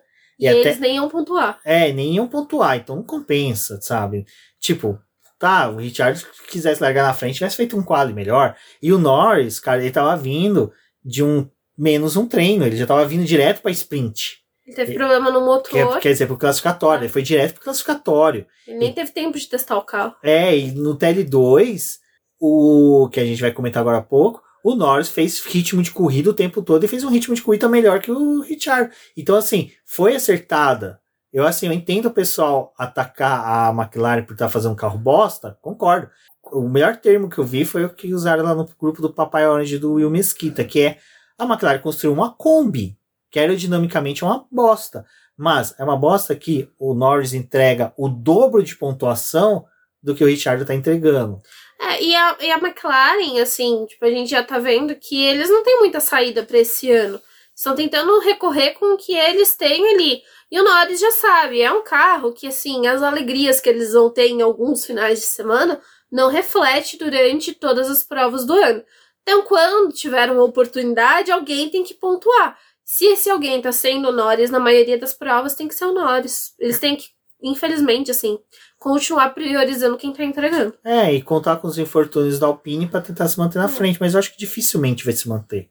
Acho que agora Porque é. a regularidade dos dois pilotos, e agora daqui a pouco a gente vai comentar um pouco também sobre o Alonso na corrida, é, o Alonso, quando ele engata finais de semana brilhantes dele, Puta merda, cara. Não parece que o, cara tem 40 anos. O Alonso, ele tá nos treinos livres, tentando acompanhar. Ah, tipo assim, a gente sabe que o, os tempos em que o Alonso faz ali na Alpine durante os treinos livres não correspondem com a realidade, porque ele não, tá, ele não tem carro para andar ali com Red Bull e Ferrari, né? Não, isso não dá. É muito menos com a Mercedes em alguns momentos. Mas ele tá sendo showman nos treinos livres, né? É, vai ali com menos combustível em alguns momentos, bota um pneuzinho Mas diferenciado. É o cara que mas sabe é o cara que você consegue confiar. Isso. Você consegue confiar, assim, tipo, não nos dados que estão sendo mostrados ali, mas na, na potência, né? No potencial Alonso. É, gente, o problema é que, assim, concordo com que é, a gente vê que a Alpine ela não se ajuda, sabe? A Alpine, a Alpine meu Deus. Cara, essa... esse ano, desde o começo do ano, eu não sei o que acontece do lado dos boxes do Alonso, porque ele atrai uma negatividade, assim, um Z. Olha, ele tá pagando tudo que ele reclamava nos outros anos, ele tá pagando com a Alpine comendo quieto ali, sabe? Fica tipo, hum, tá bom, tudo lindo. Olha que sol lindo, que, que dia lindo. Mas ele tá ali tentando. E o Ocon, é isso. Ele quando você menos espera, ele tá pontuando. É essa a dupla da Alpine. É, o único ruim que eu falo, o que eu não gosto é de piloto burocrático. E o Ocon Ai, é muito. É o cara que você não vê. Então, eu não sou fã, mas, cara, não tem como não admitir. Ele tá entregando e tá fazendo boas corridas com um equipamento que talvez não era para tudo aquilo. É, justifica e não na categoria? Não sei. Com Piastri de reserva? Também não sei. Mas só que o Alonso, cara, para mim, é, eu é gosto de. Não, eu gosto de ver um piloto que consegue obter uns resultados com um carro que ele não conseguiria normalmente. E infelizmente, sprint, que é uma corrida que o Alonso dá show, ele não conseguiu, mas mesmo assim, é, não tem como defenestrar hoje ele da Fórmula 1 no momento. Eu acho que uma renovação dele para mais uma temporada ainda é viável. Mas é aquela coisa, você olha pra carinha do Piastre e você fala, porra, esse moleque vai ficar fora, né? Que pena, mas. A gente, ver. assim, é o único parecer aqui com relação ao Ocon, que, assim como o Rubens, não sou a pessoa maior fã do Ocon, mas fiquei muito feliz que ele defendeu meu filho na quinta-feira, na coletiva. Eu achei muito bonitinho dele falar que é, todos ali amavam o Tsunoda. O Tsunoda ele tá vivendo um momento tenebroso na mão do Marco, né? Ainda mais assim, Não, de uma Marcos, né? torcida, ah, Toda de uma estrutura torcida, é, da, da Red da, Bull. da Red Bull e uma e uma estrutura que a gente também pode levar para fora, né? Que as redes sociais tem muita gente que não perdoa. É, fazer um parecer aqui que na Inglaterra, quando foi o Gasly, provocou ali o acidente, né? Com o na largada e que teve todo aquele problema, teve muita gente que não se atentou ao número do capacete, que era o número do Gasly, e já começou a xingar o Tsunoda antes de saber que não era o Tsunoda, ele não tinha nada a ver com o que estava acontecendo ali na frente. E é um menino que tá precisando realmente de acompanhamento, né? Assim, Todo mundo precisa de um acompanhamento psicológico, né, gente? Mas precisa tornar isso público. É, não precisa tornar isso público como o Marco tentou def é, defender, né? Dizer que o Tsunoda é o filho problema da Red Bull. Quando a gente sabe que ele não é o problema da Red Bull, né? O problema da Red Bull são outros. É a dificuldade para poder gerir os pilotos. Até foram perguntar pro Verstappen se ele tinha esse tipo de acompanhamento. Ele falou que ele nunca teve, que acho que ele nunca precisou. Mas assim, deveriam. É, é uma coisa que eu recomendo vocês a escutarem o podcast lá do Punta Talks, onde a Rafaela me convidou pra gente poder conversar sobre a questão de saúde mental. E a gente gravou esse episódio, assim, dias depois veio essa questão do Tsunoda. E dá para vocês refletirem com relação a isso também, sabe? Não precisavam tornar dessa forma pública. E outra coisa, não são todos os times que fornecem essa assistência psicológica para os seus pilotos. E é, é ridículo quando a gente tá num esporte em que é de alta competição, em que o nível é muito superior e que eles deveriam sim ter um acompanhamento, mas não deveria ser necessário tornar isso público para você dar mais armas para as pessoas que não gostam do, Tsunoda ou que têm algum preconceito com ele é, se aproveitarem disso para poder questionar. E acho que também ali faltou um pouco de tato dos próprios jornalistas que não precisava ficar martelando nesse assunto para poder querer saber a opinião ou para poder saber o que, que, que é o Tsunoda, sabe? Tipo, gente, nossa, todas as entrevistas que ele foi convidado a falar sobre o assunto, ele tipo quase chorou assim, porque deve ser um assunto delicado para ele, ainda mais no momento que tipo assim, você é visto pela sua equipe como grande problema. Esse é um problema que a gente já viu que tem muito em questão de cuida de automobilismo, que como a imprensa tem a imprensa fixa que acompanha o círculo da Fórmula 1 e tem a imprensa local. Então a imprensa local ali é aquela imprensa que provavelmente é movida pelo por ser fã da Alfa Romeo, por Alfa Romeo, desculpa, da Red Bull, por estar na casa da Red Bull, então quer saber mais, quer tentar especular o máximo possível. E então, infelizmente, às vezes brota esses jornalistas que fazem umas perguntas bem idiotas e isso aí surgiu do Ocon, porque também achei de uma sensibilidade imensa do Ocon falar, né, intervir, falando que ele também já teve que ter auxílio de profissionais e falar né, que todo mundo ali amava o Tsunoda, porque ele era o mais próximo do Tsunoda, estava ali na entrevista, então foi muito bacana, mas isso não muda a minha visão do, do Ocon. Eu acho que o Ocon ainda é um piloto que precisa ser mais destaque, ele precisa ousar mais, tentar ser mais na corrida. Um exemplo é a facilidade com que alguns pilotos ultrapassam ele, e outras vezes ele escolhe um piloto ou outro para ser, sabe, chato na disputa por posições. Mas enfim, isso daí é um bate-papo para outro momento. Na sprint, como eu falei, é, a gente teve aí toda uma disputa de posições. O Verstappen realmente teve uma corrida tranquila, porém enfrentou problemas de pneu e aí é onde que a língua é a maior inimiga do homem. Que depois ali nas entrevistas ele fala após a vitória, né, ganhar a medalhinha bonitinha ali dele, que ele teve problemas com pneus. Aí, mais ainda, a Ferrari ficou atento, falou: opa, peraí, se a Red Bull está tendo problema com os pneus, nossos pneus não estão sofrendo tanto. Nossos dois pilotos disputaram posição e não enfrentaram problemas com o pneu. E o cara que fez uma corrida tranquila, num, praticamente numa pista de sinuca, não teve dor de cabeça alguma, disputa posição, teve problemas com pneus, a gente pode ir para cima e conquistar essa vitória. E foi nessa cabeça que a Ferrari foi para a corrida de domingo. Pessoal, antes da gente conversar um pouco da corrida, vamos comentar rapidinho aqui é, o que aconteceu no final de semana nas arquibancadas do autódromo lá de Spielberg.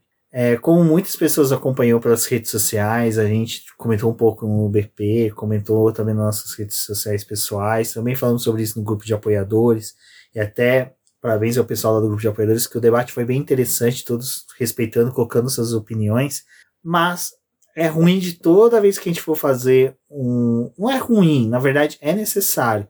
Toda vez que acontecer isso, a gente debater. Não é só fazer uma notinha de repúdio, porque uma imagem de repúdio para postar nas redes sociais, qualquer uma pessoa faz. Basta saber usar um Canvas, um PowerPoint, um Paint, que a pessoa vai saber utilizar e fazer isso. É uma coisa que, como disse muito bem o Lewis Hamilton, também muito bem foi trazida pelo Flávio Gomes no post dele de hoje no UOL, é o momento do basta, não tem mais como aceitar isso, já foi a era da brincadeiras escrotas, já foi a era de serem babacas em autódromos. A partir do momento em que você levanta o vestido de uma mulher, mostrando o corpo dela, a partir do momento em que você coage uma pessoa, né? coage uma pessoa, você estampa camisas com ofensa direcionadas a um outro piloto, e é um piloto que a gente sabe que no caso é o Lewis Hamilton, que sofre um hate, um racismo muito pesado, sabe? É complicado. É, infelizmente, e aí é uma pena que essas pessoas sejam fãs de Fórmula 1, fãs de equipe de Fórmula 1 e fãs de um piloto. É, eu não quero fazer julgamento quanto ao Max Verstappen, mas assim, eu li um tweet de uma fã dele que eu achei até interessante o que ela falou. Ela falou, pô, em que momento da minha vida eu vou poder torcer sossegada pelo, pelo Max sem ter que ser confundida com uma pessoa racista, com uma pessoa mau caráter, né? mau caráter porque eu não sou, eu só quero torcer por um piloto que eu escolhi. E assim, mas é, é, é, o lado do tipo assim, a partir do momento que você é fã do cara e você tá vendo que outros fãs estão se comportando desse jeito, tem que ser cobrado. E assim, infelizmente, não é querendo taxar todos os fãs do Max Verstappen, porque eu conheço muitos que são gente finas, que são bacanas, e até mesmo muitos que se comportam com gente fina e gente bacana estavam lá dessa forma. E assim, é uma pena, é uma lástima isso ter acontecido. Num final de semana que era para ter festa, era um final de semana que era para ser muito legal. Concordo com o Lewis Hamilton quando ele fala que ninguém poderia ter que ir para um autódromo com medo uhum. de sofrer um assédio. É o momento em que você quer ir para o autódromo simplesmente para brincar. E aí eu me coloquei na posição que é o que eu e a Débora vivemos aqui. Cara, a gente fica. Da partir da domingo, acabou a corrida, praticamente nosso reloginho já começa a contar o tempo até a próxima corrida. Porque a gente vai rever nossos amigos que vêm de longe. A gente sabe que a gente vai se encontrar com eles no autódromo, no bar, que vai poder brincar, desfrutar de um final de semana maravilhoso. E, pô, eu quero que isso que eu vivo no final de semana da Fórmula 1, eu quero que outras pessoas vivam também. E agora, é, é que eu não consigo, eu consigo, mas eu acho que eu não consigo ter 10% do que é a sensação que uma mulher pode ter de medo de passar por um assédio, de uma pessoa negra passar por um ato de racismo. E infelizmente a gente vê jogos de futebol, pessoas tendo atitudes racistas, sabe, fazendo saudações nazistas, é, molestando, perturbando mulheres. E até a gente tá gravando isso na segunda-feira, cara, domingo de segunda-feira de manhã a gente acorda com a notícia e imagens de um médico que é anestesista que simplesmente estava estuprando uma mulher, sabe, num, num, numa sala. É, numa sala que tava cheia de outros médicos, sabe? Tipo, o cara não tem nem vergonha, nem, nem sabe, o bom senso de pensar, pô, tem outras pessoas aqui que na verdade nem devia pensar nisso, não devia nem ter não tá, tá ali. E é, cara, se você para pensar, é uma pessoa que tem um salário suficiente para ir no autódromo, e é, e é daí que começa a escalonar as coisas. Então, assim, cara, é um absurdo isso que a gente tá vivendo, sabe? E é impossível ser é, totalmente não anti ser não não tem, você tem que partir de ser antirracista e hoje até mesmo não gosto muito de utilizar esse termo porque eu acho que ele é mal empregado às vezes mas ser meio antifascista, porque é um fascismo isso que a gente vive dentro do autódromo. E assim, é muito triste, eu tenho que, a gente tem que partir, tomar aí vai 20 minutos do nosso podcast para tratar desse assunto, que é um assunto que a gente está sempre rebatendo nas lives, sempre rebatendo nos podcasts, que, cara, não dá, é inaceitável. Não cabe mais. Não, e não dá para você ficar quieto, só querer twittar no dia do, da corrida e partir de ser o bom amigo de todo mundo e quando se deparar com essas coisas, ficar quieto. É, você vê, hoje também foi confirmado que o Ministério Público fez a denúncia lá contra o Nelson Piquet e a justiça acatou. Para quem não sabe, é, denúncia de racismo funciona assim: o Ministério Público tem que fazer a denúncia, e aí o juiz entendendo que houve a semelhança ao crime, é, gente, eu não tô, eu tô explicando como é que funciona na parte jurídica. Ele até eu peço que se algum criminalista que entenda até mais, posso falar que isso aqui eu vi na época da faculdade há mais de 10 anos atrás. É, ele acata a denúncia do MP e vai entrar com a ação. E é uma ação de um grupo né, de defensores da cultura afro no Brasil, achei bem bacana, e que eles buscaram até mesmo para fazer uma ação robusta, para não ter chance de uma possível defesa forte do Nelson Piquet, foram atrás de estudiosos de crimes racistas nos Estados Unidos, de instituições nos Estados Unidos. Então, é uma mobilização muito forte, e essa é uma ação que é interessante a gente acompanhar, que é uma ação que pode gerar frutos positivos para para luta antirracista no Brasil. Então eu acredito que seja uma ação não só para quem é negro acompanhar, mas também quem é branco como eu que não que é antirracista saber do resultado. Por que, que eu estou dando toda essa volta? Porque o racismo hoje, esse, toda essa cultura que está de impunidade contra pessoas que agem dessa forma dentro da Fórmula 1 está muito forte, está muito pesada. Até hoje a gente teve uma discussão em um grupo de apoiadores, da qual eu também sou apoiador, que eu também, assim como vocês apoiam o BP, eu gosto de apoiar outros projetos, porque eu acho que sempre se complementam e de pessoas que eu gosto. Eu vi um apoiador desse perfil falando de, olha, é, essa notinha que a, Ferrari, que, a, que a Red Bull soltou aqui em repúdio ao final de semana, tem uma cutucada com o Toto Wolff. Nossa, a Red Bull é uma gênia, porque tem uma palavra lá que é usada do tipo assim, você não pode ser meio não sei o que lá, eu não vou. Gente, meu inglês é muito ruim. E que é um termo que o Toto Wolff usou para falar do assoalho da, da Red Bull. Então é a Red Bull dando uma cutucada no, no Toto Wolff. E aí eu fui ver na postagem, tem um monte de gente da Red Bull, fã da Red Bull, batendo palma pra notinha que tirou sarro do Toto Wolff. Gente, é uma nota de repúdio a atos racistas, sexistas, misóginos e homofóbicos. Não tinha que ter cutucado a provocação ao Toto Wolff. A Red Bull tinha que ter feito um posicionamento contra essas pessoas. Mas não. Ela fez o quê? Cutucou o Toto Wolff para agradar os fãs. Os mesmos fãs que estavam lá dentro do autódromo, que é dela, porque a Red Bull tem uma obrigação moral e legal para preservar a integridade dos presentes por ela ser dona do autódromo. É Você mesmo... não pode criar um ambiente só para seus fãs, né?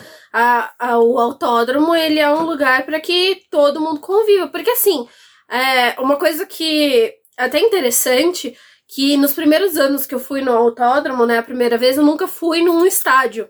E para mim era muito estranho, de certa forma, é a gente não ter o mesmo comportamento que tinha no futebol com o automobilismo.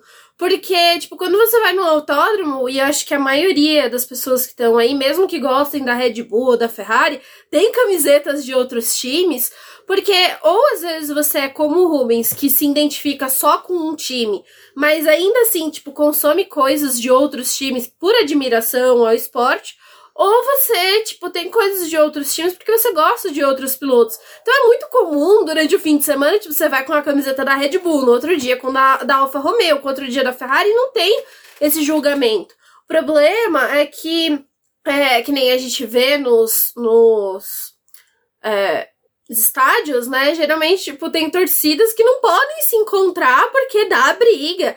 E, tipo, você tem que dividir as pessoas. Então, tipo, imagina, um esporte em que prega muito essa questão de união, tipo, de tentar se aproximar. Hoje tá falando mais sobre a questão de diversidade, para poder tornar o esporte em si, tipo, dentro das pistas mais diverso, mas também para as pessoas que estão no autódromo, tiraram as, as Read Girls, né? E na época foi muito discutido, tipo, ah, estão tirando emprego de algumas pessoas, mas na verdade, tipo, você tá tirando uma imagem pro mundo que, tipo, a mulher que tem contato com o automobilismo, ela só serve para ela ser bonita, tipo, não, é, ela não tá ali porque ela gosta, tipo, ao longo desses últimos anos foi quebrando essa imagem, né?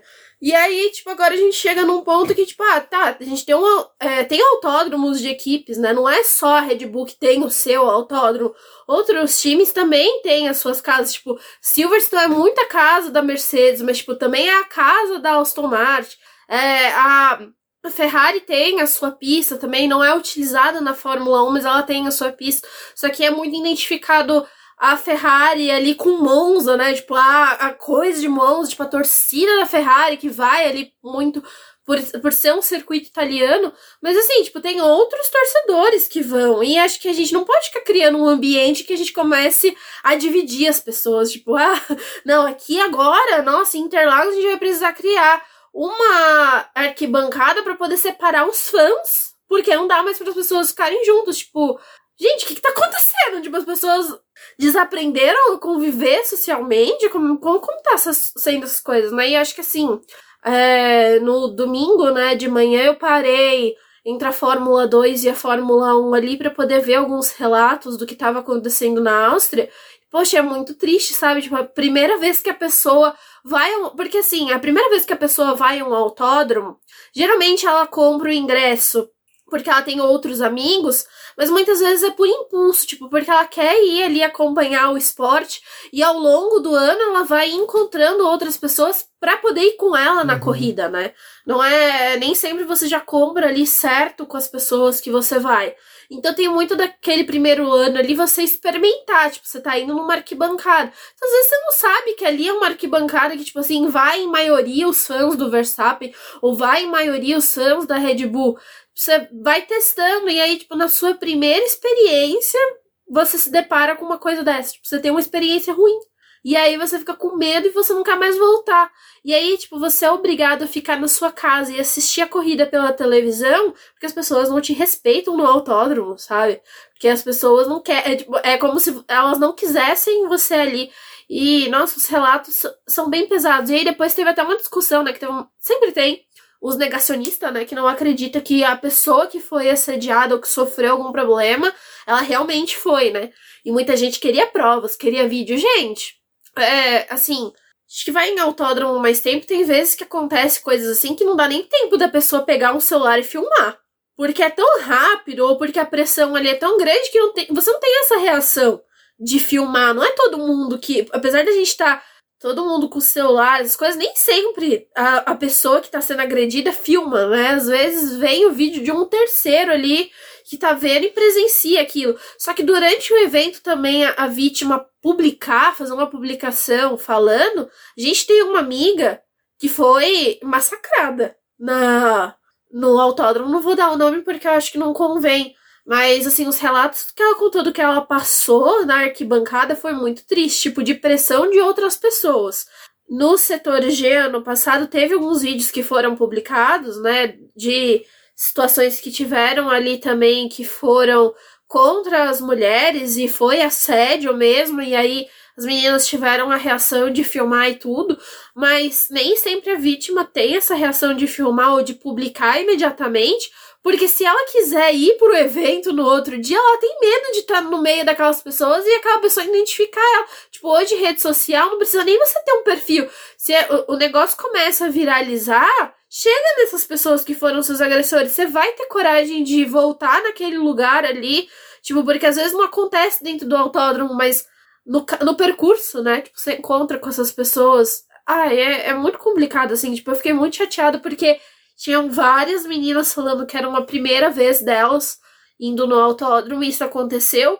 Ao mesmo passo que a gente teve, tipo assim, outras meninas, assim, que foram em outros eventos e eu vi elas tentando se acolher, tipo assim, ó, oh, eu vou estar sentada em tal lugar, se você quiser vir, me chama na DM que eu te falo aonde eu vou estar, ou eu vou te buscar no, na entrada do autódromo para você sentar com a gente, para você não passar mais por isso. E achei também a atitude legal da Mercedes, tipo, com essa menina que teve a, o vestido levantado e com umas outras também que sofreram assédio. É, eles tentaram se mobilizar para poder chamar essas meninas para poder conhecer o, um pouco da equipe, para poder passar ali com a equipe, é, elas verem os pilotos, porque pelo menos para elas terem, tipo, um. É, alguma coisa legal para guardar do fim de semana que foi tão ruim. É, Assim, é que eu fico atônico com essas coisas, porque é, o que a Débora falou, a gente tem um exemplo no Brasil de anos e anos do futebol, a gente tendo isso daí, e aí eu vi pessoas falando, ah, mas o que tá acontecendo agora é a futebolização das torcidas, meio que assim, ah, não há muito o que se fazer. Vamos é, deixar do jeito que é, tá. ah, acredito que não seja reversível. É... a gente tem vários métodos para você não, barrar essas pessoas. Tem, assim, o problema maior, vamos pôr, no Brasil, por exemplo, é não ser assento marcado e venda vinculado ao CPF, porque é fácil. A menina que nem no caso que foi no setor G lá, foi assediada. Vai na polícia e fala: olha, eu tô no assento tal, uma pessoa com três fileiras abaixo, quatro posições para a esquerda, que eu, eu me recordo até hoje do vídeo do cara babaca uhum. gesticulando pra. Seria mais ou menos isso. Tava me assediando. Ela volta pro lugar, a polícia vai até ela. Quem que é? É só ela apontar. A polícia tira, acabou. Porque assédio sexual é crime, ponto. Sabe? Tira o cara. Tem o um vídeo, ó, dá pra ver. Ou avisa pro staff, verifica a possibilidade, seja mais rápido que os comissários da Fórmula 1 para analisar. Enfim, existem meios. Mas o problema é aquela coisa estrutural que a Fórmula 1 tem de pensar que uma notinha de repúdio vai fazer uma coisa. É o que o Hamilton falou, que o Vettel falou, que o Toto Wolff falou. Eu já não compro mais nada que o Horner fala, porque o Horner, a hipocrisia que foi da Red Bull e do Horner. Com do caso do Vips, Vips é isso daí vale o texto que a Débora publicou no BP, pra vocês lerem sobre o caso. Ah, o uh, que acontece? Cara, não é mais de ficar pegando na mãozinha, fazendo videozinho, fazendo camiseta, adesivo. Não. É partir para atitude. E a atitude é barrar essas pessoas. Ponto. Você não vai mais entrar em autódromo. Tornar Você... mais difícil, né? Isso, a gente teve situação dessa na Porsche Cup, de pessoal da imprensa sediando outras jornalistas, o cara não tem mais credenciamento em nenhuma categoria nacional. Ponto. É a mesma coisa você é um babaca que assediou uma mulher, foi racista. Primeiro que racista é crime, né? E assédio também, mas vamos partir para a parte do organizador, que o cabe a ele é não permitir mais entrada. Por isso que eu sou contra uh, o formato que é vendido os ingressos. Cara, eu corro risco de não ficar no, no lugar que eu quero do setor A, corro. Mas, cara, eu prefiro muito mais as pessoas terem a segurança de poderem comprar e poder fazer uma denúncia, fazer alguma coisa e serem atendidas e agora eu quero ver como é que o tipo o Autódromo de Interlagos, GP do Brasil, vai se comportar diante desse, de que aconteceu aqui. E vou mais além. GP da Holanda vai ser pior. Porque as postagens que tinham de respostas à Mercedes e a própria F1 de fãs holandeses falando que na Holanda não ia ter paz, tipo, acabou a paz, os caras comentando isso, cara, pior ainda. É pior ainda. Então, assim, se já na Holanda o ano passado teve situações é, desprezíveis, imagina este ano. É, eu acho, eu acho que assim, é um, uma situação que a gente até perdeu um tempo aqui para poder conversar com vocês com relação a isso, porque a gente precisa pensar e tá chegando a nossa corrida, sabe? Em novembro ela vai acontecer. Então, é, a gente também tem que se unir para poder tornar o ambiente mais favorável para as pessoas irem. Tipo, não pode simplesmente aceitar. Porque, cara, é, é muito bizarro você tipo, não, não poder ir no autódromo ou, tipo assim, nos últimos anos as coisas começaram a melhorar, né? A gente tem grupos de mulheres que se juntam para poder ir. Tipo, a gente é, tem é, apoio ali, tipo, no grupinho que a gente fica, tem muitas meninas que já participaram de live do BP e que são amigas nossas e que também, tipo, são apoiadoras que vão e vão ficar com a gente. A gente sabe que um ou outro ali acaba, né, faz uma coisa dessa. Então, tipo assim, tem que é, punir essas pessoas de alguma forma. E se a forma mais adequada é você não permitir que essa pessoa volte ao autódromo, a gente precisa melhorar a organização com relação à venda de ingressos. E isso, tipo, tem que ser não só aplicado pro Brasil, mas para os outros lugares. Porque, assim, também não é você. Que nem a gente, quando não tinha o GP da Holanda, né? Muita gente ia pra Bélgica, né? Muitos desses torcedores iam pra Bélgica fazer essa viagem. E aí, tipo, você também não pode permitir que essa pessoa entre em outro país, sabe? E ela. E não, não tem desculpa com relação à bebida, gente. Tipo, a pessoa, quando ela é escrota, ela é escrota, são ou não, sabe? E é o que a gente já falou em live do BP também. A gente vê muito. Se você entrar nas postagens da Mercedes, nas postagens do Hamilton, você fica abismado com a quantidade de, de coisas que são faladas. tipo, a partir do momento que também quando a gente postou a nota ali sobre o Nelson Piquet, explicou e também deu a nossa opinião, muitas pessoas falaram: ah, mas a gente vai parar de acompanhar vocês porque agora vocês também querem falar sobre isso. Não, a gente sempre falou sobre isso. A gente tá, tipo, cobrando alguma mudança, porque, né, não só o Rubens, mas eu sou mulher e eu acho que eu preciso também ser respeitada nesse quesito, sabe? E aí, tipo, as pessoas é, tudo encaram como se fosse ah, um mimimi, que não precisa ser falado sobre isso, não, porque as pessoas elas sabem o que elas fazem, elas não sabem, porque se soubessem não precisava estar tá discutindo isso novamente. Então eu espero que novamente, tipo, a FIA, né, a FIA, Fórmula 1, as coisas, não fiquem só nas suas notinhas. E a Red Bull não fique só nas suas notas. Ela tem que tomar cuidado com, com seus torcedores, porque eu entendo que assim, tá, a Red Bull foi ali falar, mas e qual é o papel dos pilotos? Tipo, os pilotos falaram sobre isso, que eles repudiam também esses ataques do, dos fãs, porque a partir do momento que você dá um basta na sua torcida, também fala: olha, esse tipo de fã não é o tipo de fã que eu quero torcendo para mim, não é o tipo de fã racista. Que, que, não, que não tolera as pessoas, eu não, não, não aceito essas pessoas como meus fãs. Aí essas pessoas, tipo, tomam aquele baque também, sabe? Tipo, nossa, a pessoa que eu tô aqui esbravejando, tô é, fazendo de tudo, xingando pra, em nome dela, ela não me quer, entendeu? E aí, às vezes, também precisa desse, dessa coisa, sabe? Tipo, não dá pros os pilotos simplesmente fugirem do assunto e fingirem que nada tá acontecendo. É, eu acho que uh, cumprir ao fã que tá indignado com isso é cobrar dos seus pilotos, sabe? E não normalizar, como eu vi muita gente normalizando, sabe? Ridículo isso. Mas, como a gente falou, a gente acabou comendo um bom pedaço do Bebercast sobre isso, mas é que eu acho que, assim, é uma coisa que eu falei no Twitter e eu não tiro. Uh, é uma das funções sociais quando você é, é, produtor de conteúdo. Não é só ficar pedindo like, não é só pedir inscritos pro canal, não é só pedir seguidores nas redes sociais, é se posicionar e bater o pé pelo aquilo que você defende. Não adianta nada eu pedir para você se tornar meu seguidor, pedir para você investir seu dinheiro em mim e simplesmente Cagar pra você. Cagar pra você, exatamente. Então, assim, e é uma coisa que eu falei no Twitter, eu falei, cara, eu fico muito feliz que às vezes a Débora faz lives, a gente faz lá, dá 20, 30 pessoas, e a gente vê outros produtores de conteúdo de automobilismo fazer uma live das 5, 6 mil pessoas ao vivo, mas eu falo, essas 20, 30 pessoas que às vezes acompanham a gente, eu fico feliz que as 20, 30 pessoas que mais se posicionam no F1TT contra o racismo, contra o preconceito, contra tudo que a gente não gosta, então, eu quero que seja assim. Eu prefiro ter essas 30, 40 pessoas que acompanham a gente numa live do que ter 5 mil e eu ficar tendo que ler baboseira no chat. Então, se você, infelizmente, não gosta desse posicionamento da gente, pode cancelar o nosso feed, deixar de seguir. Por mim, eu fico até mais contente com isso. Mas, se você gosta da gente, cara, compartilha pelo menos para o pessoal ouvir isso e quem sabe se tocar e ver que estão fazendo muita besteira. E agora, vamos para a corrida.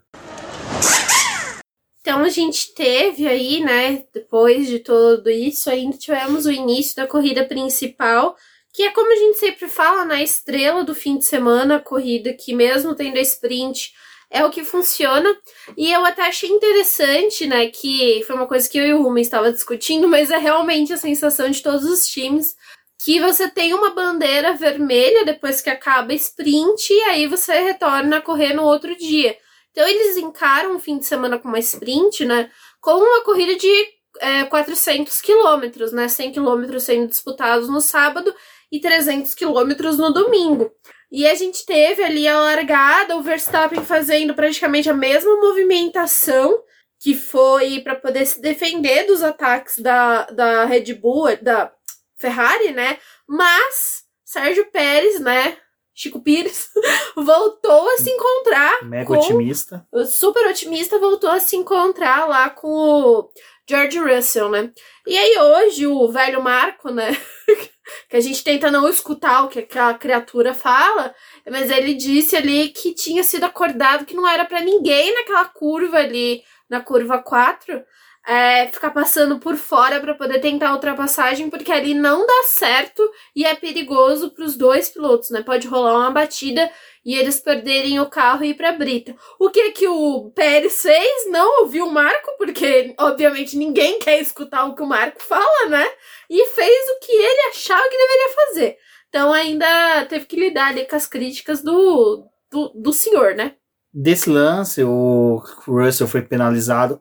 Eu, na hora, falei, cara, lance de corrida, mas se alguém tiver culpa é o Pérez. Me desculpa, mas já não é a primeira vez que pilotos dividem posição com pilotos da Red Bull e pilotos da Red Bull têm a política de não facilitar. E cara, me desculpa, o Russell manteve na curva. Quem veio por fora querendo fechar foi o Pérez. Não tinha espaço pro Pérez. O Pérez quis inventar espaço, mas enfim.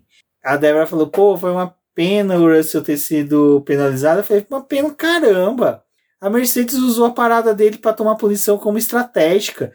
Porque se vocês virem como estava divididos os carros, o pit stop do Russell com a penalização facilitou com que o Russell voltasse sem ter trânsito, sem ele voltar embolado. O cara voltou num lugar que ele pôde fazer um restante de corrida que ele economizou pneu para depois disputar a posição e chegar em quarto lugar. Assim, tem males que vêm para o bem. E Russell, dono do lote P4, de antiga propriedade de Charles Leclerc, que é a Ana Molinari é lá do área de escape, muito bem defendeu ele na ação de uso campeão, que, diga-se de passagem, futuramente vai ser de uso campeão, quando Leclerc for campeão e Russell for campeão. Conseguiu esse lote P4 pro Russell, o Russell tá lá plantando os milhozinhos dele, carpino os pés de café, então é, foi, assim, muito legal. Depois a gente no final vai comentar sobre o resultado de corrida dos pilotos da Mercedes. Mas esse lance, por exemplo, para mim tinha que ter sido bem semelhante ao que foi decidido da do encontro do Norris com o Gasly, que diga-se de passagem, o Gasly se tornou o maluco da primeira volta, né? Uma vaga deixada pelo saudoso Grosjean, que o Gasly ele encontrou com o Norris e aí o incidente foi dado como incidente de corrida, segue o jogo. Para mim, o do, per, do Pérez. Paris. Paris. Paris Do Pérez e da, do Russell, teria ter dado esse incidente de corrida, penalizou o Russell, Mercedes e Russell soube utilizar a penalização a favor do inglês. Foi perfeito. Então, no final, uma pena o Tcheco ter abandonado. Não era uma corrida que ele ia conseguir recuperar por aquilo que a Débora já falou, que a Mercedes, não, a Red Bull, está focando numa configuração de carro que seja favorecendo ao Verstappen em desmérito ao piloto mexicano. E isso vem muito depois do, do mexicano quase se aproximar do holandês. Vai poder brigar aí, viu, Pérez? Vai na. não é, tá, tá podendo, não. É, sabe aquele carro. Opa! Vamos esconder o carro aqui. Aquele carrinho que o Chaves tirou da Brasília do seu barriga. Então, enfiaram no carro do Pérez. Olha, gente, da questão, quando teve ali a batida deles, eu fiquei assim, ué, o que, que aconteceu aqui? Mas é, acho que, de certa forma, o Pérez foi penalizado por ir ali fora, né? Porque ele acabou passando pela brita, teve toda uma corrida caótica em que é, ele teve que fazer uma parada logo na primeira volta, e como a gente já mencionou, é uma pista muito curta para você fazer uma parada assim desnecessária e você cai, perde muito, muitas, muitas posições, né? Porque você vai para último, mas também perde tempo, tudo. E assim, o final de semana, né? A corrida do Pérez no domingo ficou comprometida, não tinha o que ele fazer. Ele realmente precisou abandonar. E eu acho que foi uma decisão certa da Red Bull de poupar equipamento, porque ele não ia ter como se recuperar só se tivesse um safety car assim milagroso no início da corrida, mas do contrário, ele ia ficar chafurdando lá no final, não ia ter como fazer com as corridas de recuperação que o Pérez normalmente consegue fazer. E em poucas voltas ele já era retardatário, né? Então até para recuperar é. isso. Ai, não, não ia dar certo. Nunca abandonou. Agora, sobre o Gasly, assim, Bianca, desculpa, mas eu tenho que falar sobre ele. Tá difícil de aturar o Gasly esse ano. Gente, ele virou o maluco da primeira volta. Porque assim, o carro da AlphaTauri não está entregando. Está difícil de se fazer classificações com aquela porcaria daquele carro. Ele teve teve aquela questão ali com o Pérez na classificação, né? Para poder negociar uma posição melhor para a largada. Mas aquela coisa, o carro da AlphaTauri não tá rendendo muito.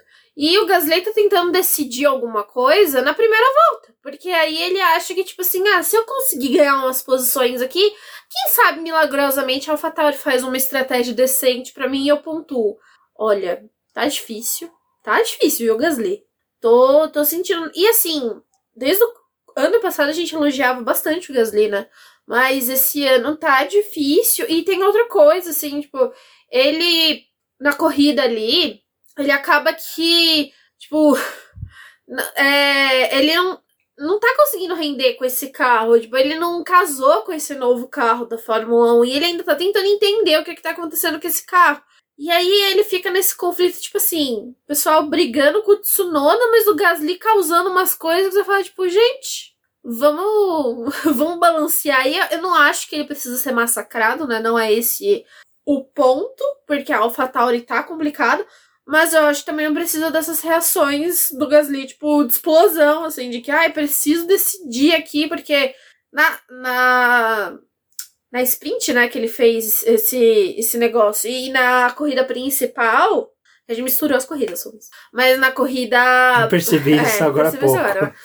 Estou consertando, mas na corrida principal ele teve a batida com o Vettel, né, que o Vettel rodou tipo, Gasly! Gasly, para, Gasly. Para. Misturamos aqui, mas é porque corrida sprint é uma corrida só. Olha aí. Conexão com o começo. Não, essa, essa linha que você traçou de que realmente uma corrida só, a gente vai partir depois na hora que a gente for falar do, da questão do Sainz, né? Mas o Gasly realmente, cara, é, é, ao contrário assim do que eu falo do Ocon, do Albon, que são dois pilotos que eu não sabe, eu não. É, sempre vai ter pilotos que a gente não. Sabe, não encaixa, o santo não bate. Vamos pôr o popular brasileiro. O Gasly é um cara que, pô, eu gosto dele, eu quero. Sabe, cara me ajuda Ai, a te ajudar. Eu gosto do Gasly, mas esse ano tá difícil de tentar arrumar uma defesa para ele. Não tá dando. É, porque assim, são erros banais, são erros de escolha dele, de conduta dentro da pista. Então, assim, pô, cara, sabe, larga você não tá com o carro dos melhores, você não vai conseguir ganhar posição do jeito que você quer na largada. Sua equipe é ruim. A sua equipe faz estratégia bosta. Não é na largada que você vai resolver, sabe? E aí, coitado, sobra para ele pro Tsunoda. E às vezes o reflexo do nervosismo com o Gasly reflete no Tsunoda. Então, enfim, torço para que ele se encontre, para que ele consiga. Vai, renovou com a AlphaTauri. Cara, é um piloto que eu acho bacana. Já falei, eu quero queria uma equipe 100% francesa, ele ou Ocon, olha, eu defendendo o Ocon. Seria bacana ele na Alpine, mas preferiu ficar na AlphaTauri, tá, então, mas cara, aceita, porque assim, eu vou ser sincero, ir para Red Bull nesse cenário que ele tá hoje, seria jogar mais na lama ainda a carreira dele, então é um pouco difícil prever isso no futuro dele. Bom, antes de mais nada, vamos falar um pouquinho da McLaren só mais para poder passar, porque a gente falou bastante ali do lance do Richardo e do Lando Norris. McLaren conseguiu colocar os dois pilotos no pontos, muito mais, tudo bem, ali pela saída do menino Sainz e do Pérez, mas no mínimo se os dois estivessem em pista, provavelmente o Norris teria pontuado. É, o Richardo não teve uma corrida fácil, teve problemas do DRS, é, mas na própria entrevista dele pós-corrida, ele falou que o carro mudava de comportamento a cada volta, que ele fazia duas, três voltas com o a gente fazia uma boa, então ele não conseguia julgar se era pneu, se era acerto do carro, então foi uma corrida difícil dele, assim, é o que eu falei lá no grupo de apoiadores, pô, se for para ele continuar na McLaren, e isso eu tô falando como McLarista, até entendo os fãs do dele que vão querer defender ele, vocês têm todo o direito disso, mas eu como McLarista, torço para que se acerte caso ele for ficar.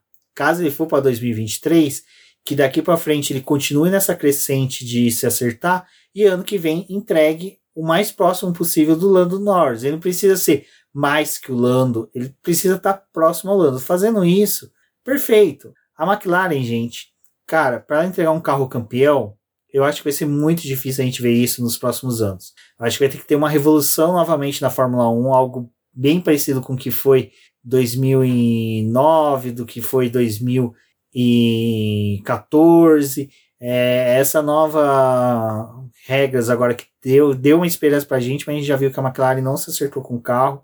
É uma pena para os dois pilotos. Eu fico realmente com dó quando a, a, equipe não consegue entregar um bom carro, mas é aquilo que a Débora e a gente falou. O carro é o mesmo para os dois e o Lando tá tirando leite de pedra há dois anos praticamente, enquanto que o Richard está naquela velha história da adaptação. Tudo bem, carro acontece isso, acontece aquilo, mas e o piloto? Então assim, é, pelo menos dois pontuaram, isso deu uma boa pro Richard.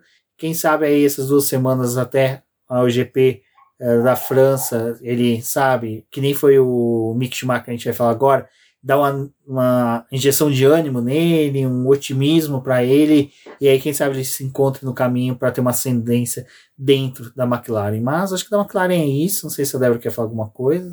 Não, acho que eu não tenho mais nada assim para comentar da McLaren mesmo. Então vamos pro nosso Mick Schumacher, que olha. Que fim de semana de Mick Schumacher, não é mesmo, Concordo gente? com Valese se final de semana tivesse um GP, o que ele fez em Silverstone, o que ele fez na Áustria, próximo GP já seria pódio. E eu falei isso pra Débora. Falei, o Mick vai dar o primeiro pódio da Haas e se vacilar ainda este ano.